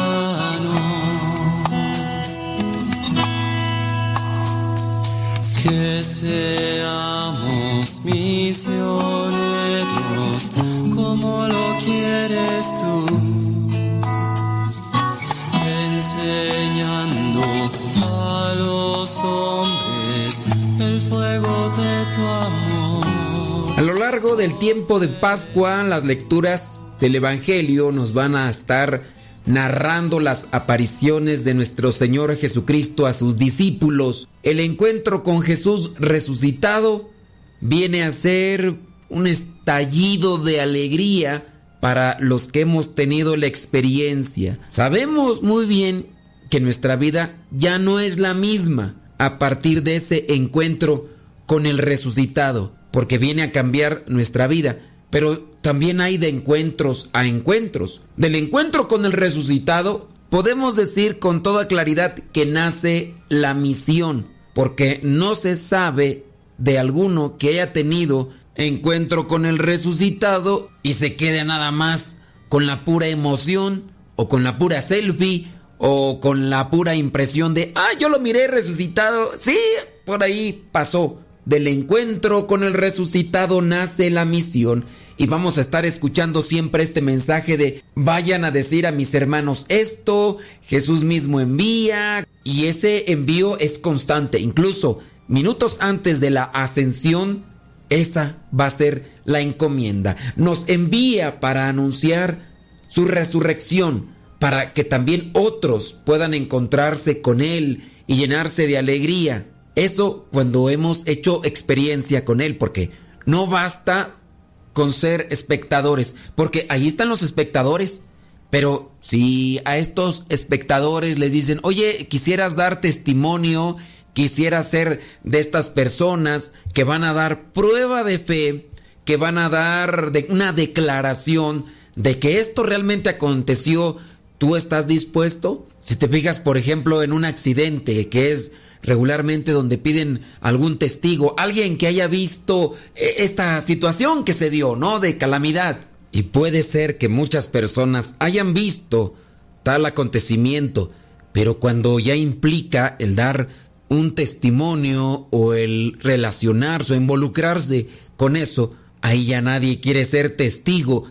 ¿Y no será que también eso a veces sucede dentro de la misma fe? Somos espectadores porque pues vamos al templo, vamos a la capilla, vamos a la parroquia, quizá a lo mejor participamos en algunas de las celebraciones, pero cuando viene ya el compromiso de ser testigos, de dar testimonio, de declarar a favor de Jesús, ahí puede ser que nosotros ya no accedemos. Por eso hay muy pocas personas que están comprometidas dentro de los grupos de iglesia para realizar obras de caridad, de apostolado, de anuncio de la palabra. No solamente es el tiempo que me ocupa para estar en el grupo, en la actividad, también es lo que implica que debemos de esforzarnos en dar testimonio. Y hay veces que tenemos un apego o dependencia a esas cosas que, que ya no corresponden al ser cristiano, pero que las seguimos todavía haciendo. Total, se hace un cumplimiento con participar en la celebración de la misa o la participación litúrgica y ya con eso basta, pues ya para qué me pides más. La fuerza de la resurrección de Cristo puede resucitarnos a nosotros en la medida que nos comprometemos a ser también sus testigos. Pero no puede dar la fe a quien no la quiere, porque Él no nos puede obligar, no puede forzarnos, no nos impone, no puede abrir el corazón de aquellos que quieren estar todavía cerrados, porque pues quieren seguir todavía disfrutando de los placeres que vienen del pecado. Tanto así que lo podemos ver, por ejemplo, con los maestros de la ley, con los fariseos, tuvieron ese encuentro con Jesús. Él no los obligó, no les impuso, no los coaccionó para que creyeran en Él. Él les habló, Él les mostró, les dio testimonio. Hubo algunos que creyeron y otros que se resistieron. Por eso no debes ni siquiera dudar tantito que también en tu vida suceda lo mismo. Algunos van a creer de tu intención de seguir de cerca al Nazareno, al resucitado. Y habrá muchos que no te van a creer, pero ten presente, es un proceso. No vas a cambiar de la noche a la mañana, tu vida no dará un giro así totalmente. Hay cosas que tenemos que ir realizando poco a poco. Y esto es también conforme a lo que son las gracias espirituales que Dios nos da y el compromiso que nosotros asumimos con estas gracias espirituales. No te desanimes pues cuando de repente ahí comienzas a tener dificultad y a tener nuevamente caídas con las cosas de Dios. Es algo que se tiene que buscar siempre y que cuando venga la caída hay que levantarse. En el versículo 8 de este Evangelio dice que estas mujeres después de que tuvieron ese encuentro con este ángel, que aunque esa lectura no la tuvimos en el Evangelio de hoy, pero que está en este mismo capítulo 28, versículo 2, el ángel les da esta encomienda. Vayan pronto y díganle a los discípulos, ha resucitado y va a Galilea para reunirlos de nuevo allí. Entonces ellas corrieron rápidamente a cumplir con la misión que Jesús ya les había dado. Dice que iban con sentimientos encontrados, con miedo y mucha alegría a la vez. Y con esa alegría corrieron emocionadas porque alguien que no pertenecía al plan natural les había dicho que Jesús había resucitado, algo que a lo mejor no lo habían visualizado, considerado en su vida, a pesar de que Jesús ya lo había anunciado, ellos no lo tenían como que es verdad, va a suceder, por eso vamos allá y vamos a mirar lo que ya nos había anunciado. No tanto así, han tenido el encuentro, ahora quieren cumplir con la misión que el ángel les ha dado. Pero también aquí se aplica el otro sentimiento que a veces también nos invade, nos domina y que por eso no cumplimos con la misión de Cristo. El otro sentimiento es el miedo miedo y mucha alegría. ¿Por qué? Porque tenemos miedo a que se burlen de nosotros, tenemos miedo a que no nos crean, tenemos miedo a que nos juzguen de locos, si tenemos una imagen ante los demás más o menos cuerda, puede ser que ahora yo tenga miedo de que ya no me tomen en serio o que incluso se burlen de mí o me llamen con cierto tipo de apodos, porque se ha dado. Aquella persona que en su trabajo la tenían como una persona elocuente, respetable, por su conocimiento, por su erudición, por su experiencia dentro de su área laboral, además por todos los conocimientos que tenía dentro de su profesión. La trataban siempre de usted y con mucho respeto le pedían asesoría y demás. Pero llegó un momento en el cual conoció a Cristo y dentro de su profesión comenzó a involucrar a Dios, comenzó a involucrar la confianza en Dios, comenzó a invocar la voluntad de Dios y eso ya no les gustó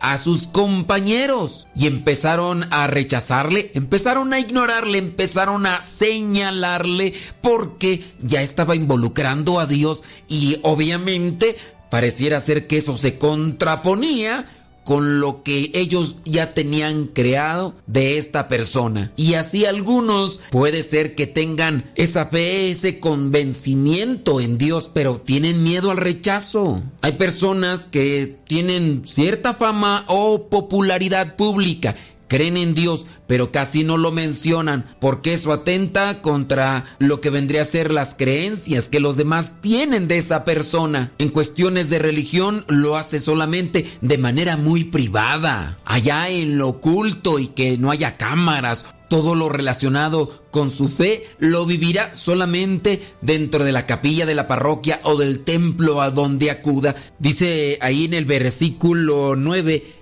ellas van corriendo y en eso Jesús se presentó ante ellas y las saludó. Ellas se acercaron y lo adoraron abrazándole los pies. El ángel ya les había dicho y ellas muy alegres pero también con mucho miedo iban a cumplir con el anuncio que ellas habían recibido. Jesús las tranquiliza y les dice, no tengan miedo. Esas palabras también van para nosotros. No tengamos miedo en anunciar a Cristo.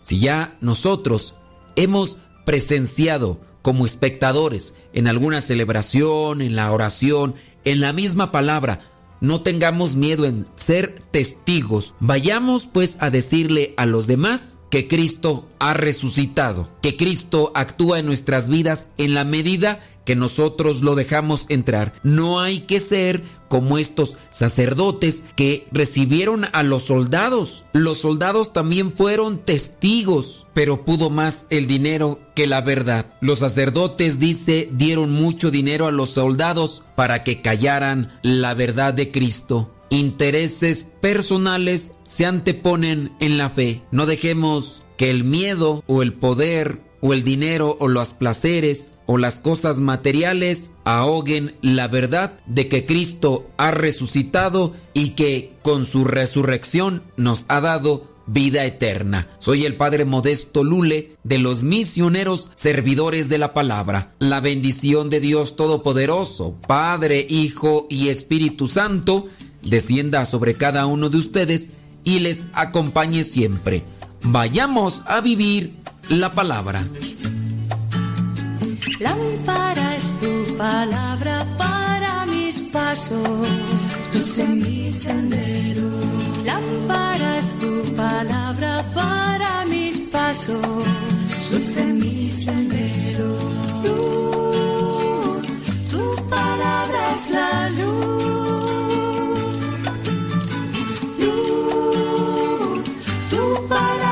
La luz.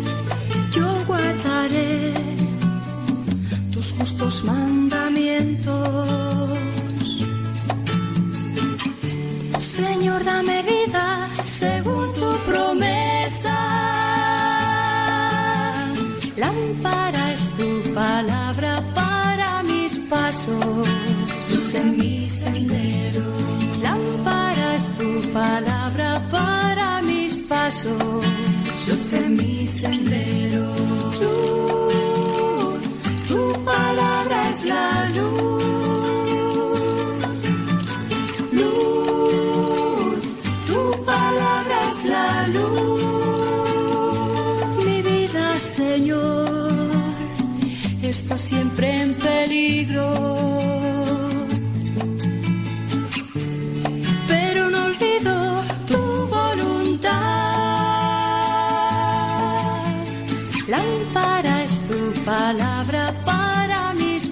luz en mi sendero. Lámpara es tu palabra para mis pasos, luz en mi sendero. Luz, tu palabra es la luz.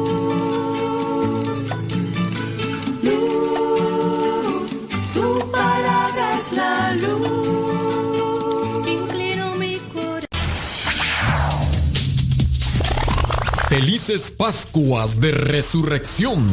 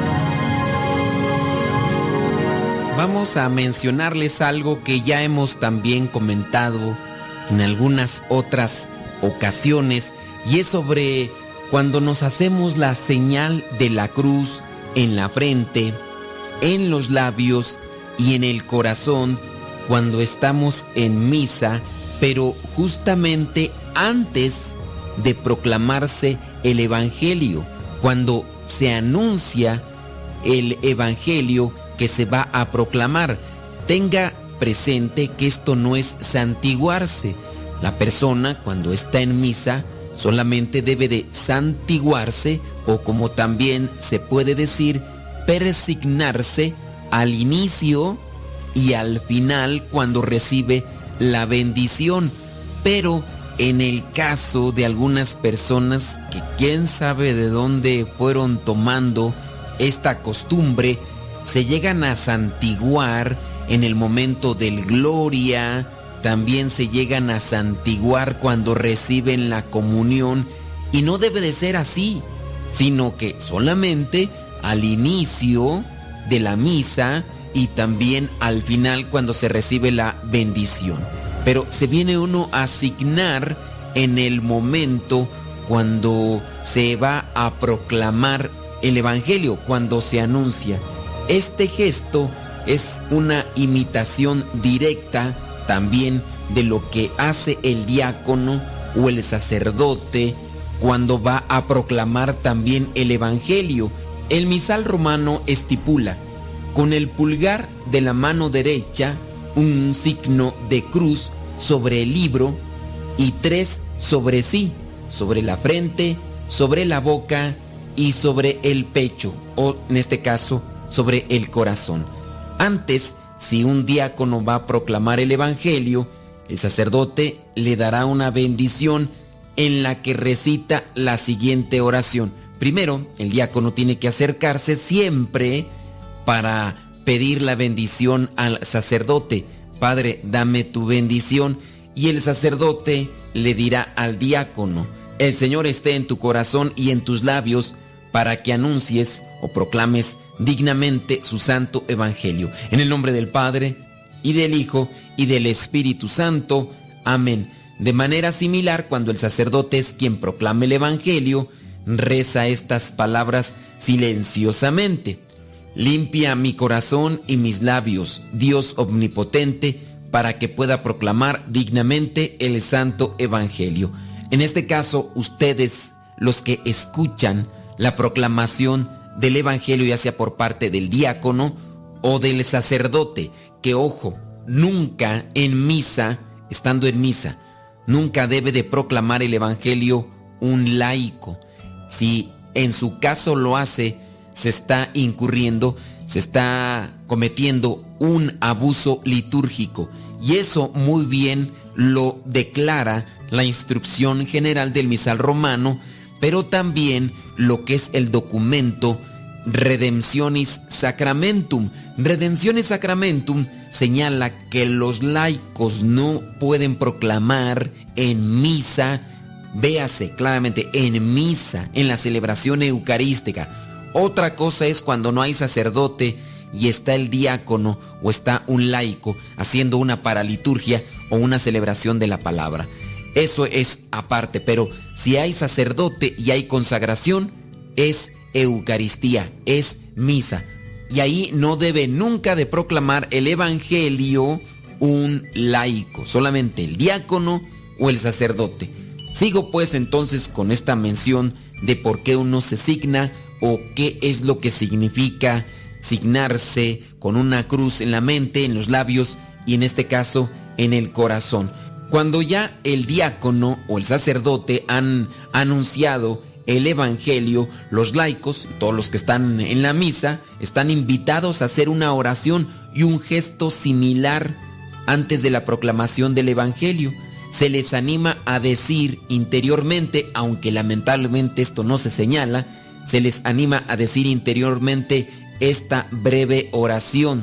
La palabra del Señor está en mi mente, en mis labios y en mi corazón. Yo incluso agrego algo más. Yo sí me he tomado el tiempo, no siempre, pero sí en muchas ocasiones, de señalar este punto para que la gente no lo haga de una manera rutinaria y sin atención, que ellos cuando se están signando puedan decir, purifica Señor mi mente, mis labios y mi corazón para que pueda recibir tu santa palabra, tu santo evangelio. Este acto tiene su raíz en cuestiones bíblicas. Por ejemplo, Dios explica al pueblo de Israel que recite una frase particular y esta la tiene que repetir constantemente. Escucha Israel, lo que es el conocido Shema Israel, de forma diaria. Escucha Israel. Pero también que pongan esa frase como una marca sobre tu frente. ¿Dónde está eso? Ah, fácil, vete al Deuteronomio capítulo 6 versículo 8. Ahí encontramos que dice, lleva estos mandamientos atados en tu mano y en tu frente como señales. En tu mano y en tu frente como señales. Muchos judíos lo asumieron literalmente y colocaban un pequeño pergamino sobre su frente. Eran un recordatorio visible de mantener siempre en la mente la palabra de Dios. En segundo lugar, la oración evoca a cuando el profeta Isaías recibió una visión en la que un ángel purificó sus labios con un carbón ardiendo. Ahí nosotros lo podemos ver en Isaías capítulo 6. Esta conexión se mantiene en la forma extraordinaria de la misa en la que el sacerdote recita la siguiente oración antes del Evangelio. Limpia mi corazón y mis labios, Dios omnipotente, tú que limpiaste los labios del profeta Isaías con un carbón encendido, por tu grata misericordia, dígnate limpiarme para que sepa anunciar con dignidad tu santo evangelio. Esta es una oración que nosotros los sacerdotes hacemos antes de la proclamación del evangelio. Por último, la oración hace referencia a las palabras de la carta a los hebreos, donde el autor escribe en la carta a los hebreos capítulo 4 versículo 12, donde dice, porque la palabra de Dios tiene vida y poder, es más cortante que cualquier espada de dos filos y penetra hasta lo más profundo del alma y del espíritu hasta lo más íntimo de la persona y somete a juicio los pensamientos y las intenciones del corazón. Por tanto, cuando hacemos este gesto en misa, este signo, es verdaderamente una oración profunda que nos abre a las palabras de Jesucristo. Cada vez que escuchamos el Evangelio, Jesús llama a las puertas de nuestro corazón esperando a poder entrar. Solamente tenemos que abrirle la puerta y hacer este gesto con total devoción, de manera que lo hagamos vida. Señor, purifica mi mente, mis labios y mi corazón para que pueda proclamar dignamente tu santo evangelio. O en su caso, ustedes que escuchan, o yo que puedo estar concelebrando y escucho, que puede escuchar, Señor, purifica mi mente, mis labios y mi corazón para que pueda recibir tu bendito mensaje y llevarlo a la práctica en mi vida. Amén. Lleva esto a tu vida, lleva esto a tu familia, para que no se hagan estos signos meramente por una rutina, por una mera imitación de los demás. Y en ocasiones, cuando nos preguntan, no sabemos dar una respuesta que lo sepamos, que lo vivamos y que nos nutra para alimentarnos mejor de la palabra del Señor.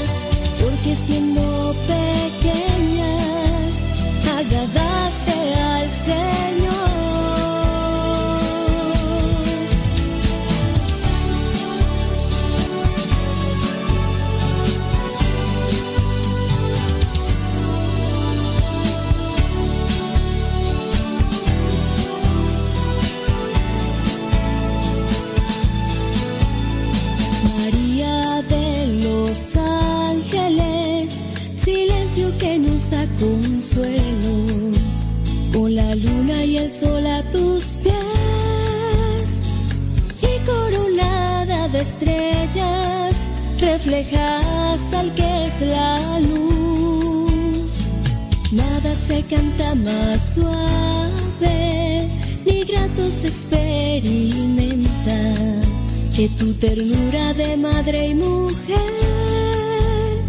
sufriendo frente a tu hijo, con paciencia ante él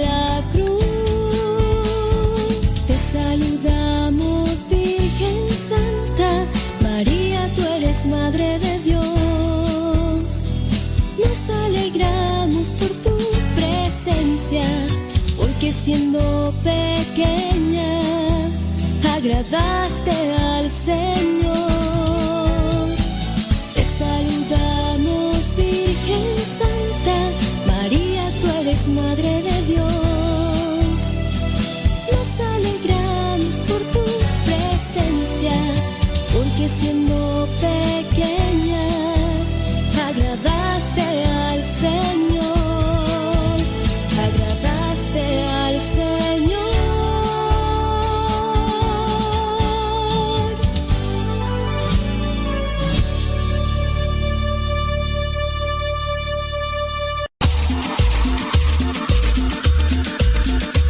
Abuelita, soy tu nieto, y ya llegué.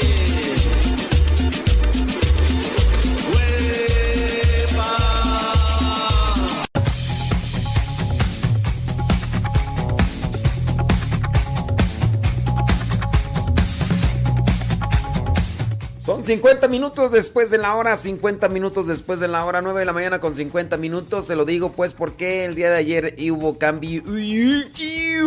Hubo cambio de horario acá en México, centro.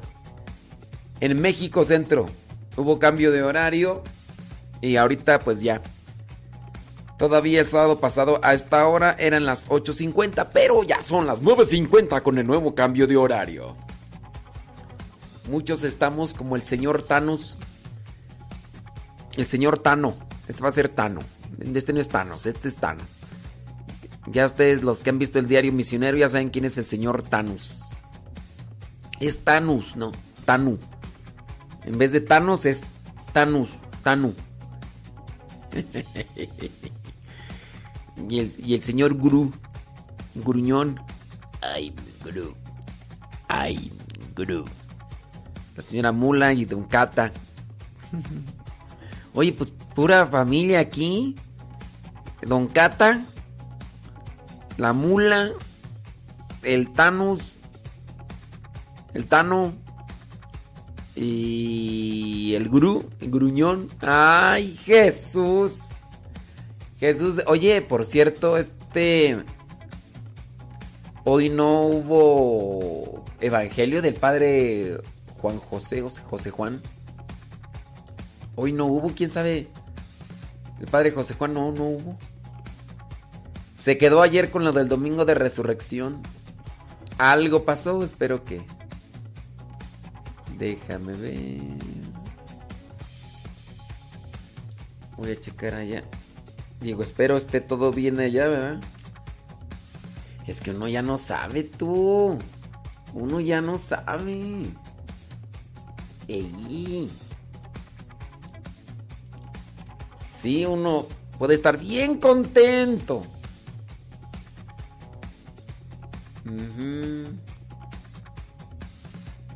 No, ahí estoy checando ahí su Facebook de Padre José Juan.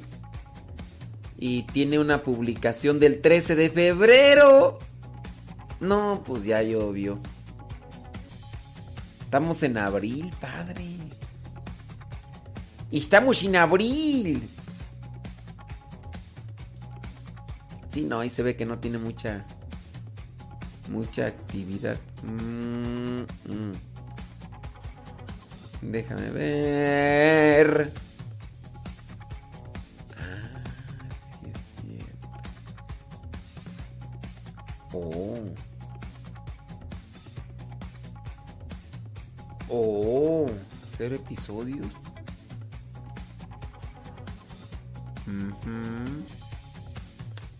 Mira, mira. Mira, mira. Aquí está otro padre, déjame ver. Válgame Dios. 8 de mayo, no, este tiene un montón que no publica ahí, déjame ver. Mártires, momentos de oración, a ver.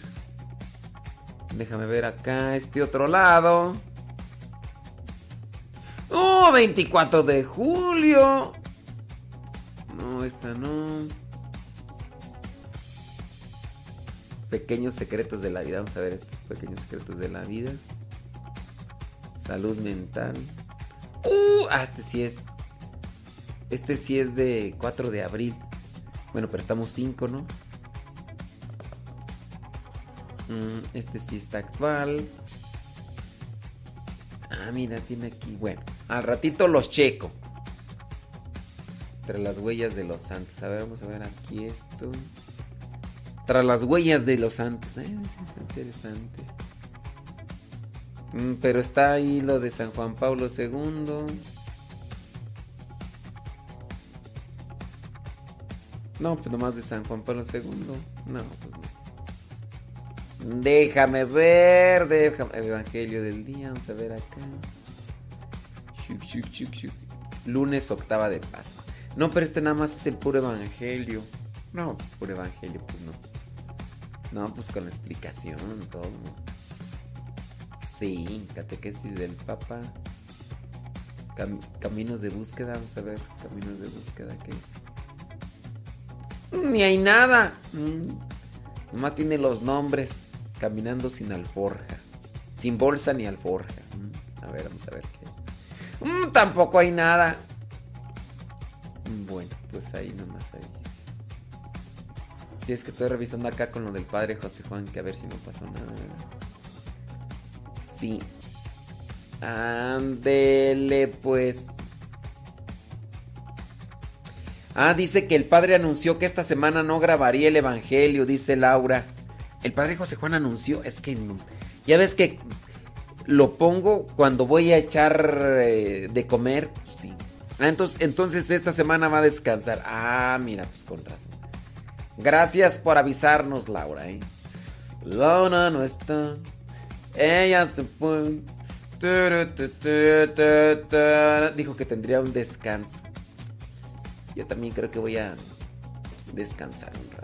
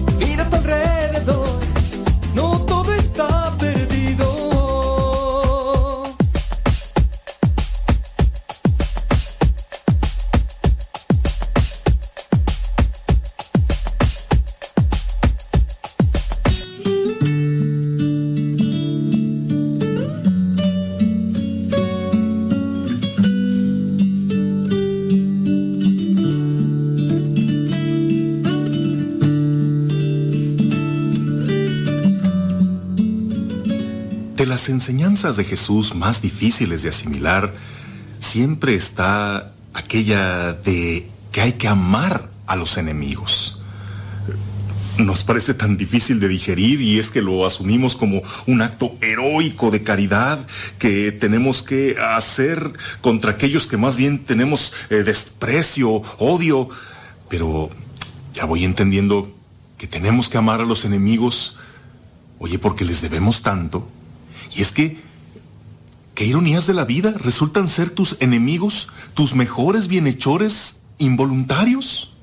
Resulta que cuando te quisieron dar una patada trasera, te impulsaron para adelante. Cuando hablaban a tus espaldas, te hicieron saber que estabas por delante de ellos. Cuando te traicionaron, te obligaron a demostrarte que eras capaz de mucho más. Ellos te ayudaron a descubrir quiénes eran tus verdaderos amigos, incluso fueron los que más te acercaron a Dios. Fíjate, tus enemigos son los que más piensan de ti, los que más piensan en ti, los que más hablan de ti, los de los que más se vale el Señor para darte las mejores enseñanzas e incluso las más grandes bendiciones. Para muestra, basta el Evangelio del día de hoy, lunes de Pascua, donde seguimos celebrando la resurrección en toda su plenitud y frescura. Esta vez vemos cómo Jesús se presenta ante sus amigos y estos titubean, estos temen, estos viéndolo y aún así dudan. Pero ¿quiénes son los que aún sin verlo no lo ponen en duda? Sus enemigos. Claro, ellos saben que tienen que inventar una versión falsa para que la gente no crea, porque ellos no tienen dudas de que haya resucitado. Resulta que son sus enemigos quienes más creían en él. Tan así creían en él que primero quisieron callarlo, quisieron crucificarlo para ver si así terminaban con esa amenaza real. Sabían que si Jesús era cualquier loco o que hay nada más les incomodaba, pues solito se iba a acabar. Pero como se lo tomaron tan en serio, entonces quisieron quitarlo del medio. Pero después, recordando que él había prometido que al tercer día iba a resucitar y resulta que a los tres días la tumba está vacía, los enemigos son los que más creen en la resurrección y por eso mandaron inventarse esa versión de que eran los discípulos los que habían robado el cuerpo mientras los guardias dormían. Pero, ¿qué es lo que están haciendo? Pues una versión llena de contradicciones que solo va a afirmar más la verdad de la resurrección. Y qué curioso, serán después los enemigos los que van a perseguir a los apóstoles, los van a encerrar, los azotarán, matarán, pero lejos de acabar con la fe en Cristo, la van a fortalecer. Cuando los echan de su territorio, ah, lo que logran es que la iglesia expanda sus fronteras. Por hacer callar a uno, hace que griten cien más.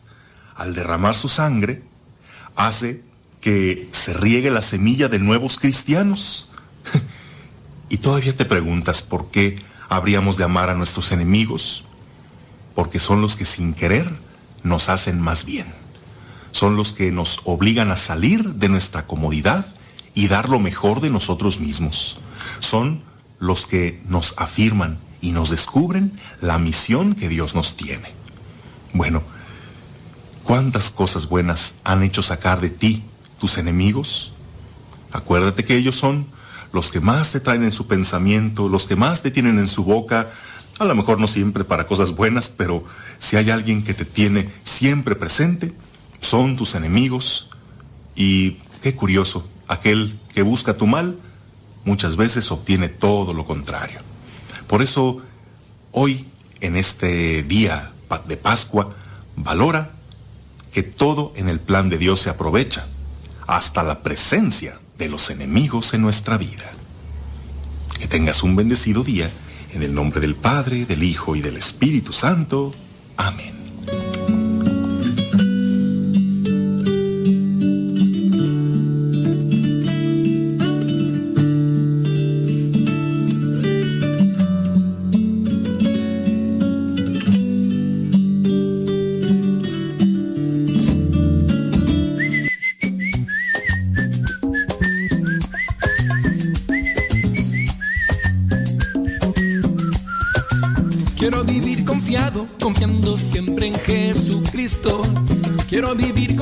Confiando siempre en Jesucristo. Las aves del cielo están felices,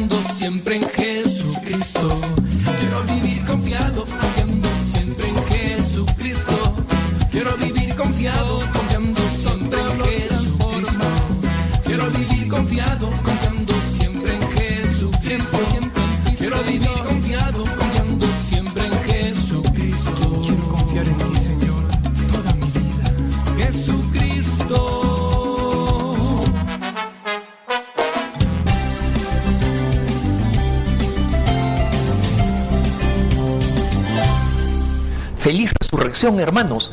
El lunes de Pascua siempre me gusta compartir con ustedes la alegría suprema de la resurrección de Jesucristo. Porque como siempre digo, y estas son esas cosas que vale la pena repetir, aunque las haya dicho antes, siempre digo, la Pascua es la fiesta más grande del calendario cristiano. Y no lo digo yo, lo han dicho numerosos padres de la iglesia y los últimos en insistir en este tema fueron San Juan Pablo II, que, eh, como les decía durante el tríodo pascual, llamaba a este tiempo de la iglesia el domingo de los domingos y específicamente el domingo de Pascua, ¿no? Era el gran domingo de los domingos. Y que superaba en, en importancia eh, cualquier otra fiesta en el calendario. ¿Por qué? Porque este día Jesucristo triunfa victorioso sobre el pecado y sobre la muerte. Y claro, cuando me dijeron esto a mí de joven, cuando digamos me uní en serio a la Iglesia Católica, yo decía, ¿cómo es que Jesucristo ha vencido al pecado y a la muerte? Porque en primer lugar seguimos pecando, ¿no? Y en segundo lugar, también nos morimos. ¿Por qué la enseñanza de la iglesia, por qué la tradición católica ha dicho insistentemente que la victoria de Jesucristo es una victoria sobre el pecado y sobre la muerte? Bueno, por una razón muy clara, después comprendería, ¿no? Primero porque antes de Jesucristo y su resurrección, la muerte era simplemente un camino oscuro. Si nosotros leemos en los salmos la angustia con que la gente decía, apártame de la muerte, ¿no?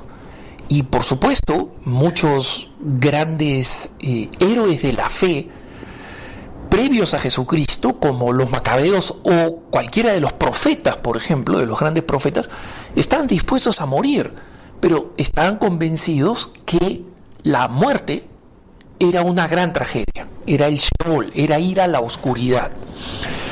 En cambio, desde Jesucristo tenemos a los mártires, ¿no? el primero de ellos, San Esteban tenemos a, a los mismos apóstoles, a San Pablo que escribe, miren, yo he, eh, he corrido la carrera, he mantenido la fe, ahora, ahora espero la corona eh, que me dé el justo juez. Y decía, yo por mí quisiera morir. Acuérdense cuando dice San Pablo, yo por mí quisiera morir, pero si me quedo, si le pido a Dios para quedarme es por ustedes, para poder seguir estando con ustedes. Y Pablo, en consecuencia, eh, enseña cómo el cristiano, a partir de la resurrección de Jesucristo, mira la muerte como ese umbral para el encuentro definitivo, para que la vida continúe infinitamente mejor si es que estamos unidos a Dios. Entonces, ese es el fin de la muerte, pues. Jesucristo ha vencido a la muerte, no impidiéndola, sino derrotándola con la resurrección. Y nos marca el camino para nosotros que ilumina todo de esperanza, le da sentido a todo. Y voy a volver sobre este tema de la esperanza porque es fundamental, ¿no? Pero antes de volver al tema de la esperanza, quiero decir por qué también Él ha triunfado sobre el pecado, ¿no? Decimos, ha triunfado sobre el pecado y sobre la muerte. Seguimos pecando, por supuesto, pero el Señor nos concede arrepentirnos y nos concede el reencuentro con Él y la vuelta al camino mediante el sacramento de la confesión cuando es necesario.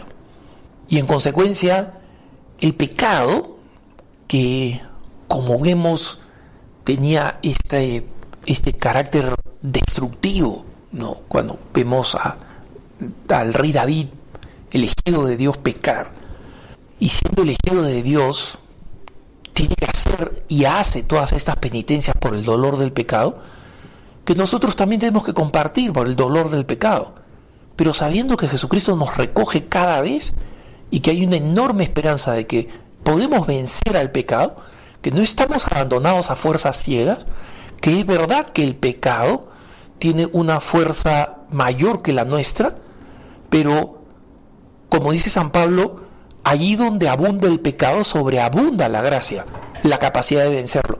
Y los santos, y los santos no solamente los grandes santos canonizados, sino como dice el Papa Francisco, los santos de la puerta de al lado, ¿no? Esas personas que han vivido una vida ejemplar y que muchas veces están en el seno de nuestras familias. ¿Cuántos de nosotros no hemos visto, por ejemplo, a familiares nuestros, a nuestros abuelos, por ejemplo, o a nuestros padres, eh, haber vivido vidas absolutamente ejemplares? En muchos casos no, es verdad pero en muchos casos sí. O eh, vecinos, personas del común. Se me viene a la cabeza varias personas que yo he conocido en el barrio o en el lugar donde yo estaba en formación, cuando estaba preparándome para mi profesión perpetua como consagrado, y conocer a estas personas que eran personas sencillísimas, humildes, y que toda su vida era una vida alrededor del amor a Dios y el amor al prójimo. Toda su vida. No había nada importante fuera de eso. El amor a Dios y el amor al prójimo. Nunca nada fuera de eso. Entonces, la razón por la que existen estos santos de la puerta de al lado es por la gracia de Jesucristo que nos permite superar el pecado si somos fieles a la gracia que nos comienza a ser derramada por la iglesia que él ha fundado, por la iglesia que nació de su costado en la cruz. Entonces, la resurrección del Señor nos garantiza que hay esta victoria final, de esta victoria suprema. Pero esta victoria final no solamente al fin de los tiempos, ¿ah? sino esa victoria final al final de nuestra vida. O sea, está a pocos años adelante. Y cuando un joven dice, no, no, yo no está pocos años, muchachito, muchacha, si tienes por delante 60 años, 80 años o lo que sea, la tecnología se desarrolla y vas a poder vivir todavía más, y es verdad que se sigue desarrollando, vas a vivir, eh, vas a vivir 150 años si quieres, ¿no? Hay el proyecto 125, el que está, por ejemplo, el expresidente norteamericano Jimmy Carter, que espera vivir hasta los 125 años, ¿no? Entonces eh, tiene un tratamiento médico, tiene un, tratamiento especial para ver si logra vivir todo todos esos años, mm, buscando que, digamos, la, la, edad de vencimiento, entre comillas, de los seres humanos se vaya empujando hacia adelante, ¿no? Igual, igual recuerda el Salmo, mil años en su presencia son como un ayer que pasó, una vigilia nocturna. Entonces, por más que tengas muchos años, entre comillas, no son nada, pasan volando. A mi edad te lo puedo decir, ¿no? Miro para atrás y digo, ¿dónde se fueron todos esos años? ¿no? Y agradezco a Dios haberme dado una vida en la que algunas, algunos frutos puedo presentar, ¿no? Y son, son, son gracia del Señor, por supuesto, pero es un buen caso para, para, para ayudar a los jóvenes a comprender que la vida no comienza más adelante, ¿no? que la juventud es el tiempo para eh, hacer idioteces, divertirse, y que la vida, entre comillas, comienza más adelante. No, no, como decía San Juan 23, la vida es el cumplimiento de los sueños de la juventud. Es el cumplimiento de los sueños de la juventud. Es decir, si no comienza un joven a vivir ahora ya su vida, no como un momento de diversión, que está muy bien divertirse, sino como ya las responsabilidades que tienen que tomar en una dirección específica, especialmente los jóvenes cristianos del seguimiento del Señor, entonces la vida va a ser un fracaso. Y no va a ser culpa de otros, sino culpa de las decisiones que esa persona tomó.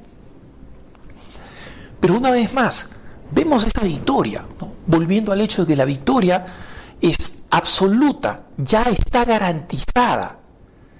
Y esto nos pone en perspectiva de los dramas pequeños, medianos o grandes que estamos viviendo personalmente, en nuestra familia, en nuestra comunidad, en la iglesia, en el mundo. Nosotros podemos encontrar situaciones eh, perturbadoras para muchos. La situación en la que está la iglesia, la situación en la que están nuestros propios países en medio de la pandemia. Todas esas pueden ser motivos, todos esos pueden ser motivos para eh, eh, encontrar angustia, sufrimiento, depresión, ansiedad. Pero Jesucristo ha resucitado. Y esa certeza no es una verdad puramente religiosa, es la verdad, punto. Y en consecuencia, lo mejor está por venir. Incluso si estamos en circunstancias en las que no vemos soluciones. La pérdida de un ser eh, amado no tiene retroceso. Pero tiene sentido paulatinamente sabiendo que Jesucristo ha resucitado y que todo problema en nuestra vida, en nuestra familia, en nuestro país, en nuestra comunidad, en la iglesia, en el mundo, cualquier cosa que esté pasando, por más trágica que sea, lo mejor está por venir. Jesucristo ha resucitado. Y arroja un rayo radiante de luz sobre el misterio del dolor humano, sobre tu dolor, sobre mi dolor. No importa cuál sea más profundo, no importa cuál sea más doloroso, valga la redundancia. Entonces, tengamos el corazón abierto y sepamos que celebrar la Pascua no es celebrar una, una fiesta que queda en el pasado. Ayer fue domingo de Pascua, ya se acabaron, repartimos los huevitos, los conejos, las, las roscas pascuales, ¿no? la, la, paloma pascual, lo que sea la tradición de cada uno de nuestros países. No, no, la fiesta ha pasado. Pero primero, recordemos que durante toda esta semana, la, la semana eh, de la octava de Pascua, la iglesia la celebra como un solo día. Y por eso en las antífonas decimos, hoy verdaderamente ha resucitado Jesucristo, porque la sigue celebrando como un solo día. Pero más importante que esa celebración que dura estos ocho días, hasta el domingo de la Divina Misericordia, el próximo, es que todos vivimos en un tiempo pascual. Nuestra vida desde la resurrección de Jesucristo es un gran tiempo pascual, donde solamente como San Pablo decimos, corremos bien la carrera, si mantenemos la fe, esperaremos la corona con la que nos premiará el justo juez. Feliz Pascua de Resurrección y que tengas un buen día.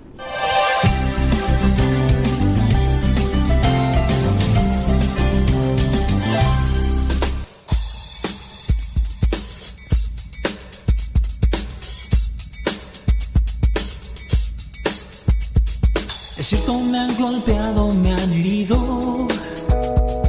Es cierto, me han pegado, me ha dolido. Es cierto, me ha costado que ni pueda confiar. Creer que he nacido para triunfar. Es cierto, he resbalado y he caído. Mas entendí un día,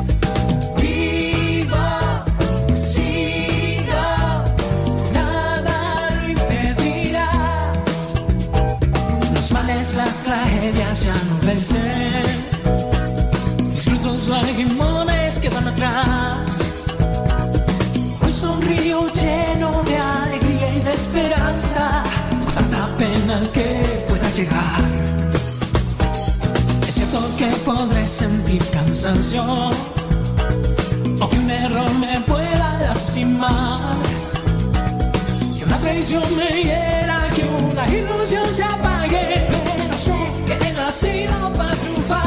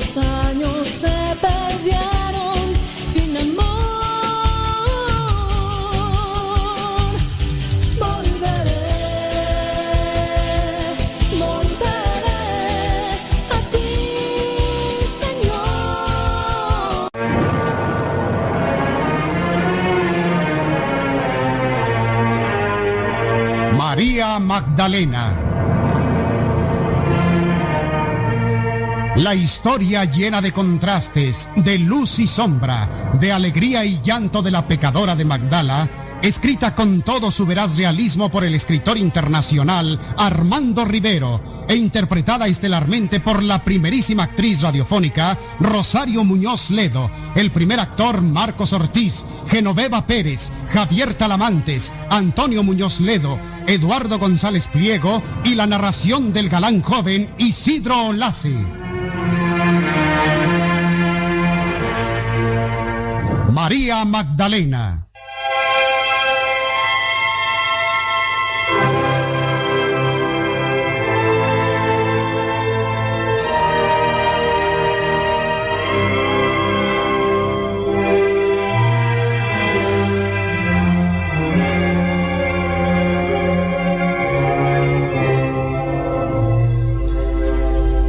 Todas las mujeres que aparecen en las páginas de la Biblia, existen pocas que hayan despertado tanto interés como María de Magdala, a quien en general se conoce por María Magdalena, la mujer que le lavó los pies a Jesús y derramó también sobre ellos sus lágrimas de pecadora arrepentida. Esta es la historia de aquella María de Magdala y de sus amigos los Galileos que abandonaron su hogar, sus quehaceres, su seguridad, sus parientes, para seguir a un hombre que predicaba una nueva doctrina.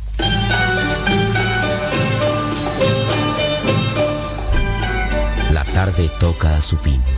Y apurando la marcha de su mula a través de las calles de Tiberíades, iba José de Galilea, un apuesto joven que estudiaba el arte de la medicina y que ansiaba y deseaba llegar a ser un gran médico. Pero de pronto se había detenido al oír una hermosa voz que venía como envuelta desde la brisa del lago y que le impresionaba grandemente. Y al irse acercando un poco más al sitio donde muchos rodeaban a una hermosa muchacha que danzaba, notó José de Galilea que todos enloquecían al ver el baile de la atractiva y deslumbradora mujer.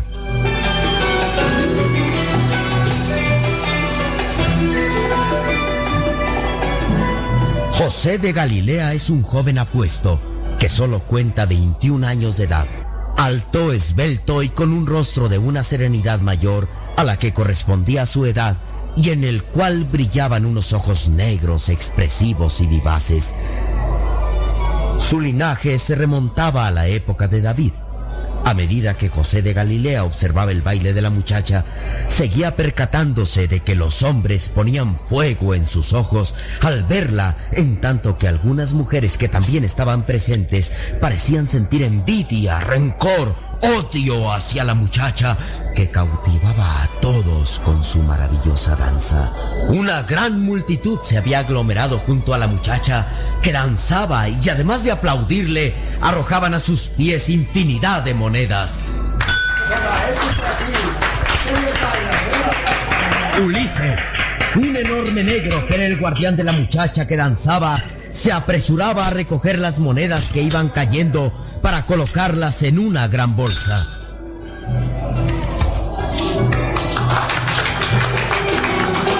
María Magdalena era quizá más alta de lo normal entre las judías, esbelta y el ligero velo que cubría sus cabellos, conforme a la regla impuesta a las mujeres de su raza, no conseguía disimular su esplendor cobrizo y luminoso, y bajo los rayos del sol poniente parecían formar un halo encuadrando su rostro, un rostro de rasgos que presentaban una curiosa mezcla de griego y de judío, que daba como resultado una belleza casi clásica, una inolvidable belleza que acentuaba sus ojos color violeta.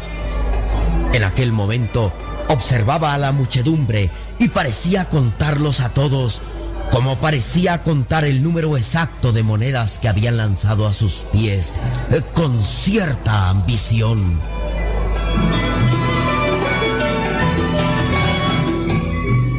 Su traje era de buen tejido y estaba bien cortado, y aunque aparecía limpio, también denotaba estar usado, igual que las sandalias de cuero que calzaban sus pequeños pies. Era acompañada por un pequeño grupo de músicos cuya tez obscura y perfil afilado hacían pensar que eran nabateos. Entre ellos seguía el negro Ulises, el guardián de la muchacha. José de Galilea no soñó nunca que pudiera encontrar en aquella plaza a una mujer tan linda y tan hermosa, y ansiosamente preguntó a un hombre que estaba junto a él. ¿Quién es ella? La pregunta había sido dirigida a Simón, el gran pescador, y este sonrió al joven, del que había oído hablar y le conocía superficialmente, por las cosas buenas de las que José había hecho, sobre todo algunas de las curaciones que había llevado a cabo. Pero es posible, José de Galilea, que no sepas de quién se trata. ¿No has oído hablar nunca de María Magdalena? Es la mejor danzarina que tenemos. Algún día irá a danzar a los palacios de Alejandría y será la reina entre todas las reinas. María Magdalena. Sí, es muy linda, muy hermosa. Y baila maravillosamente. Eh, Creo que sí. Creo que le sobran cualidades para llegar hasta Alejandría. Para llegar hasta donde ella quiera. No me cabe la menor duda de ello. Es preciosa. Es una mujer muy hermosa y una gran bailarina.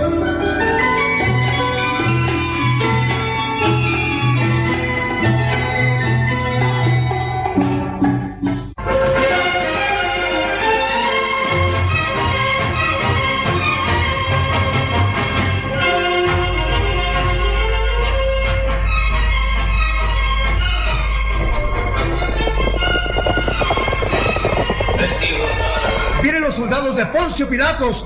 ¡Atrás todos! ¡Atrás! ¡Quítense antes de que les hagan daño! ¡Quítense todos! ¡Atrás todos! ¡Quítense del camino! ¡Apártense, idiotas! ¡Fuera del camino! ¡Soldados! ¡Desmonten!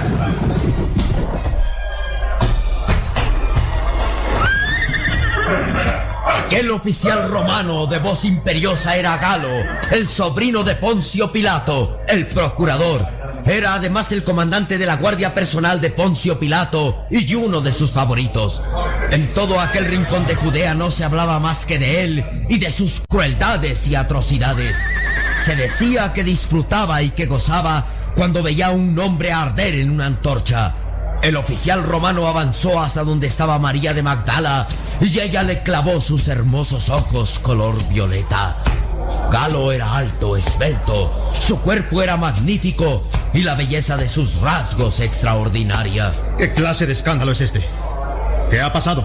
María Magdalena danzaba, señor, y, y todos queremos verla. María Magdalena permaneció durante unos momentos tensa y con la mirada fija sobre el oficial romano.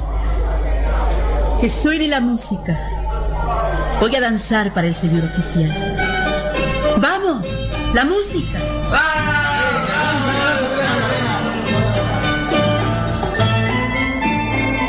La música parecía acariciar el hermoso cuerpo de María Magdalena. La danza era excitante y la respiración de todos los presentes se hizo más breve y más dura. Se sentían todos hechizados por su cadencia y atraídos por tanta belleza, por la belleza de aquel cuerpo de mujer.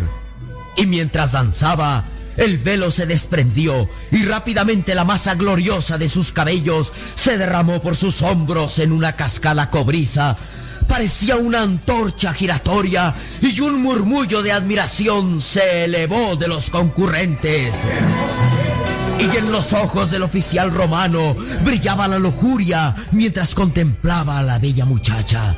Las monedas volvían a caer a los pies de la danzarina y el oficial romano lanzó su bolsillo que fue a dar justo junto a María Magdalena que lo recogió. Era para ella una pequeña fortuna.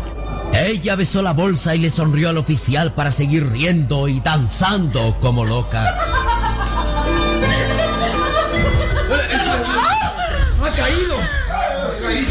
José de Galilea fue el primero en ver cómo el rosa luminoso desaparecía de las mejillas de la muchacha, dejándolas pálidas como el mármol. José se lanzó hacia ella, abriéndose paso entre la gente que se agolpaba a su alrededor.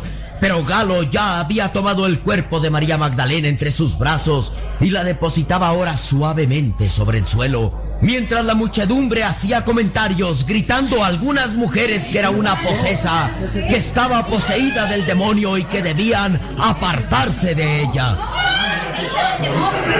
Galo, el oficial romano y comandante de la guardia personal del procurador Poncio Pilato, al ver a José de Galilea, al que conocía muy bien debido a que José frecuentaba con bastante regularidad el palacio donde vivía Pilato, le habló. Ayúdame con ella. Ayúdame, José de Galilea. Acércate.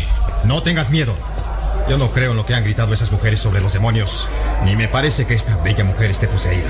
Pronto, acércate. Sí, señor. A ver, le tomaré el pulso. Ajá. Voy a colocarle una moneda entre los dientes. ¿Por qué haces eso? ¿Con qué propósito? Lo hago con el objeto de impedir que se muerda la lengua. Yo creo que esta muchacha padece de epilepsia. Sí que eres inteligente, José de Galilea, y sabes mucho sobre la medicina. ¿Quién te ha enseñado tanto? Alejandro Lisímaco es mi maestro. Comprendo y me alegro de tenerte aquí. Quiero que hagas algo por esta bella bailarina. Veré qué puedo hacer, señor oficial. Eh, muchos piensan que la epilepsia es un mal sagrado, pero hace ya muchos años que Hipócrates explicó que era una enfermedad cualquiera y que procedía de una causa natural, no de una posesión demoníaca.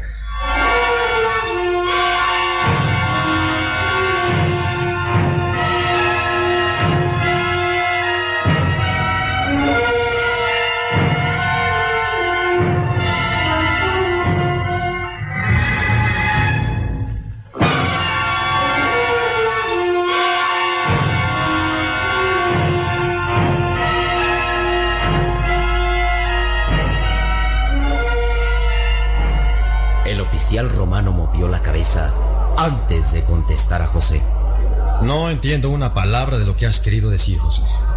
Tendrás que explicarte mejor. Eh, sí, señor, me explicaré. Eh, Se trata de una disminución o pérdida de los humores del cerebro y de los nervios.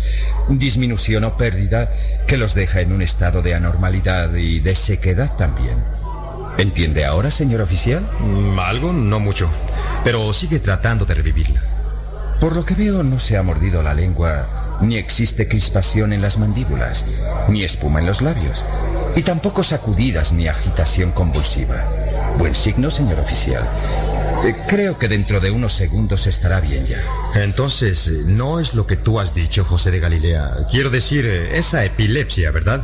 Bueno, no hay que dudar que padezca de ataques epilépticos, aunque en este momento todo se podría achacar a la fatiga intensa de la danza y a menos de que esté posesa. Posesa yo. No me hagan reír. Y menos tú, José de Galilea. Te conozco bien. Quieres dártelas de médico y asombrar a todos con tus curaciones. Pero lo que es a mí, no podrás engañarme tan fácilmente. Epilepsia. El mal sagrado. Me río de todo eso. María ya está bien. ya está bien. No tiene ningún mal sagrado. Mírenla cómo se ríe. Se ríe y se pone de pie. Ya está bien.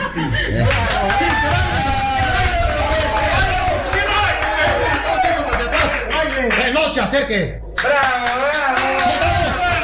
¡Echen a todos esos hacia atrás! ¡Que no se acerque nadie a la bailarina! ¡Atrás! ¡Atrás todos! ¡No se atrevan a tocarla! ¡Termino ya la danza! ¡Atrás! ¡Atrás! ¡Señor oficial! Al impacto de los sablazos que lanzaban los soldados, todos retrocedieron y María Magdalena se quedó en la compañía del oficial romano y de José de Galilea. Y allá, a un extremo de la gran plaza, Raquel, la mujer de Eleazar, el mercador de paños, comentaba con algunos que la rodeaban. Háganme caso a mí. No se acerquen mucho a María. Ella está posesa por el demonio. Lleva en su cuerpo los siete demonios y también es víctima del mal sagrado. Sigues con esas cosas, Raquel. Bah, tonterías. María no tiene nada de eso. Lo que pasa es que tú la envidias. La envidias igual que todas las mujeres de Magdala. Algún día te darás cuenta de que no miento, Simón. Pero tú no entiendes de estas cosas. Solo sabes de pescado y nada más. Al diablo contigo y déjame que le hable a la gente a tiempo para que puedan librarse de esa mala mujer que es María. Perderás tu tiempo, Raquel.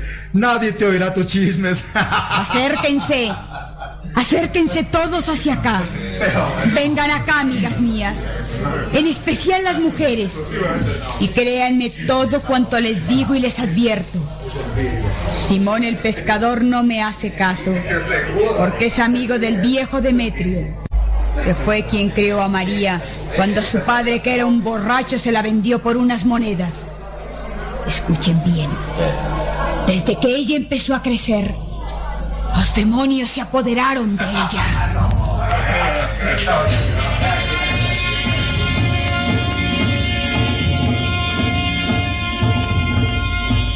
Raquel, la mujer de Eleazar, el mercader de paños, había logrado que un grupo de mujeres y de hombres le pusieran atención. Y mientras tanto, por otro lado, ya Galo, el oficial romano, sostenía la mano derecha de María y parecía ofrecerle algo, mientras José de Galilea observaba con atención a la pareja. Si se siente débil aún, le sigo ofreciendo la villa de mi tío. Está muy cerca y es un lugar ideal para descansar. Ah, oh, no, no, no puedo aceptar, señor oficial. Debo marcharme con mis músicos y con mi guardián Ulises. Ulises. Aquí estoy, llama viva. ¿Qué deseas? ¿Y el dinero? Lo hemos recogido todo, llama viva. Ya lo tenemos. Bien. Entonces, nos marchamos, Ulises. Sí, llama viva. Cuando desees. Ya estamos listos todos para partir. Un momento, María. Te ofrezco mi mula. Yo voy hacia Magdala.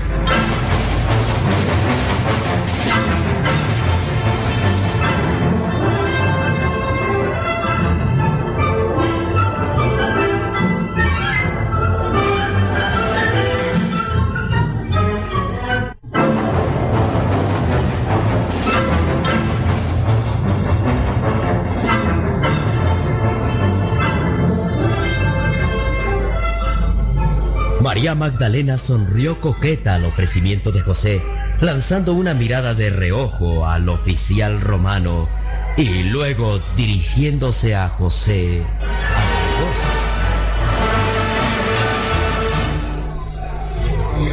Está bien, José de Galilea. Acepto tu mula. Iré en ella. Muchas gracias, José.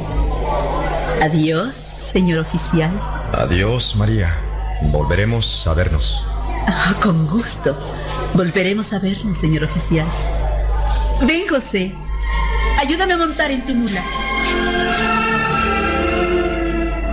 Galo, el oficial que estaba a las órdenes del procurador de Judea, Poncio Pilato, se quedó vivamente impresionado por María Magdalena.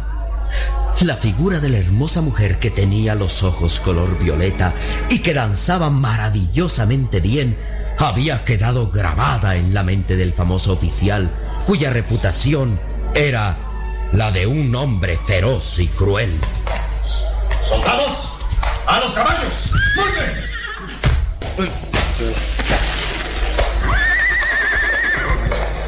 Todos subieron a los briosos corceles y Galo delante de ellos inició la marcha.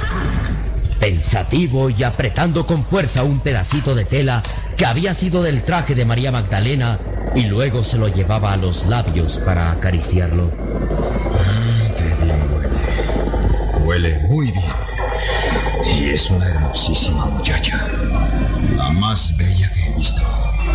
Creo que ni en Roma hay otra como ella. Ni en Roma.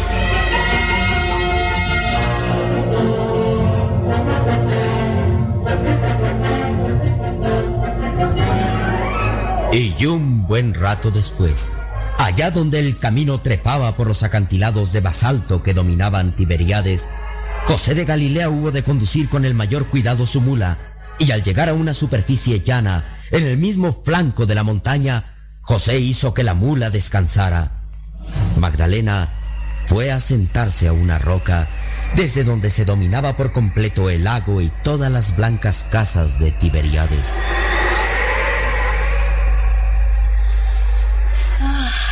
Qué fresco hace aquí, José. Mm. En Tiberíades hace mucho calor. Dime una cosa, María. ¿Hace mucho que padeces de esos ataques epilépticos? Va, vuelves otra vez con la misma tontería. Olvídalo, no tengo nada. Me siento muy bien y muy feliz. ¿Sabes, María? Conozco algo de medicina y presiento que tu mal es ese, la epilepsia. No pienso en eso, José de Galilea. Mi mente solo está puesta en una cosa, en Alejandría. Algún día iré a Alejandría y bailaré ante los reyes y tendré a todos los hombres poderosos y ricos a mis pies. Ah, oh, me alegro de que me haya visto bailar Galo, el sobrino de Poncio Pilato. Creo que le impresioné mucho. Igual que a todos los hombres, José de Galilea. Igual que a todos. A todos les gusto. ¿No te gusto a ti, José? Deja ya de reírte, María. Oh, oh, discúlpame, José, pero. Pero es que sentí deseos de hacerlo. ¿Me perdonas, José? José la tomó de la mano. Y María comprendió que él no estaba enojado con ella. Y ambos se quedaron contemplando la ciudad de Tiberíades. José, ¿no te gustaría viajar? Mucho. Y pienso hacerlo. Quiero estudiar medicina.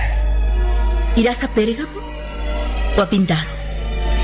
¿Cómo es que conoces la existencia de esas ciudades y los estudios que allí se cursan? Yo conozco muchas cosas, José. Más cosas que tú, sin duda. Porque tú, aparte de la medicina, no te fijas en nada.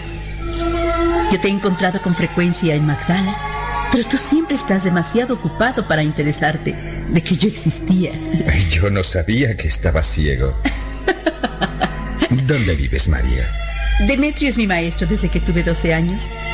Él ha estado en todas partes y además yo leo todo cuanto me cae entre las manos.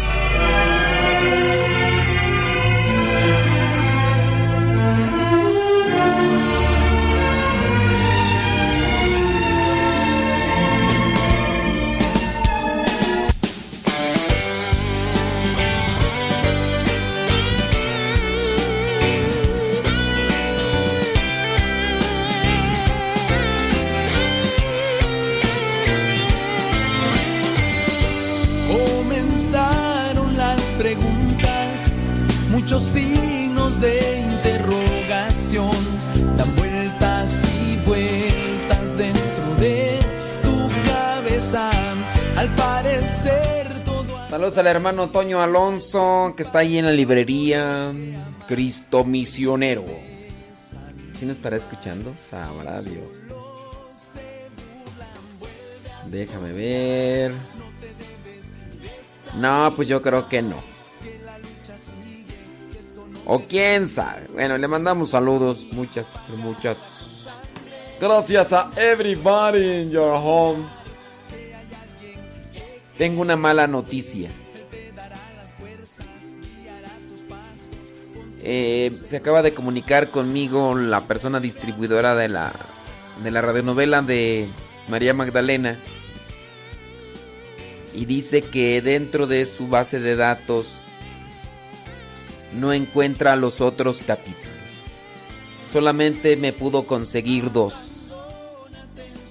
Se ve que está interesante porque habla de Santa María Magdalena, pero pues dice que ya buscó y buscó y solamente encontró dos capítulos. Así que Lástima, Margarito. La restaurará. Desanimar que la lucha sigue, que esto no termina. Tu vida ha sido pagada con sangre divina. Vuelve a soñar que hay alguien que cree en ti. Él te dará las fuerzas, guiará tus pasos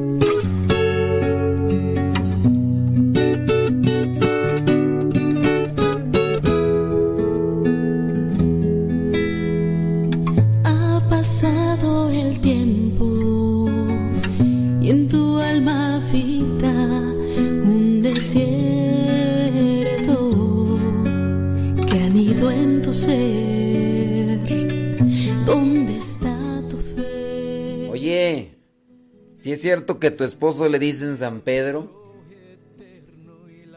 ¿por qué tú? Pues es que cada rato te niega.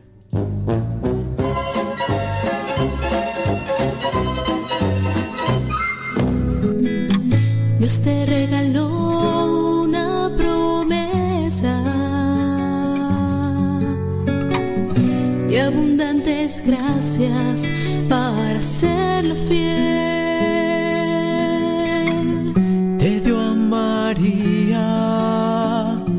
Como tu guía. Escucha su voz que te invita.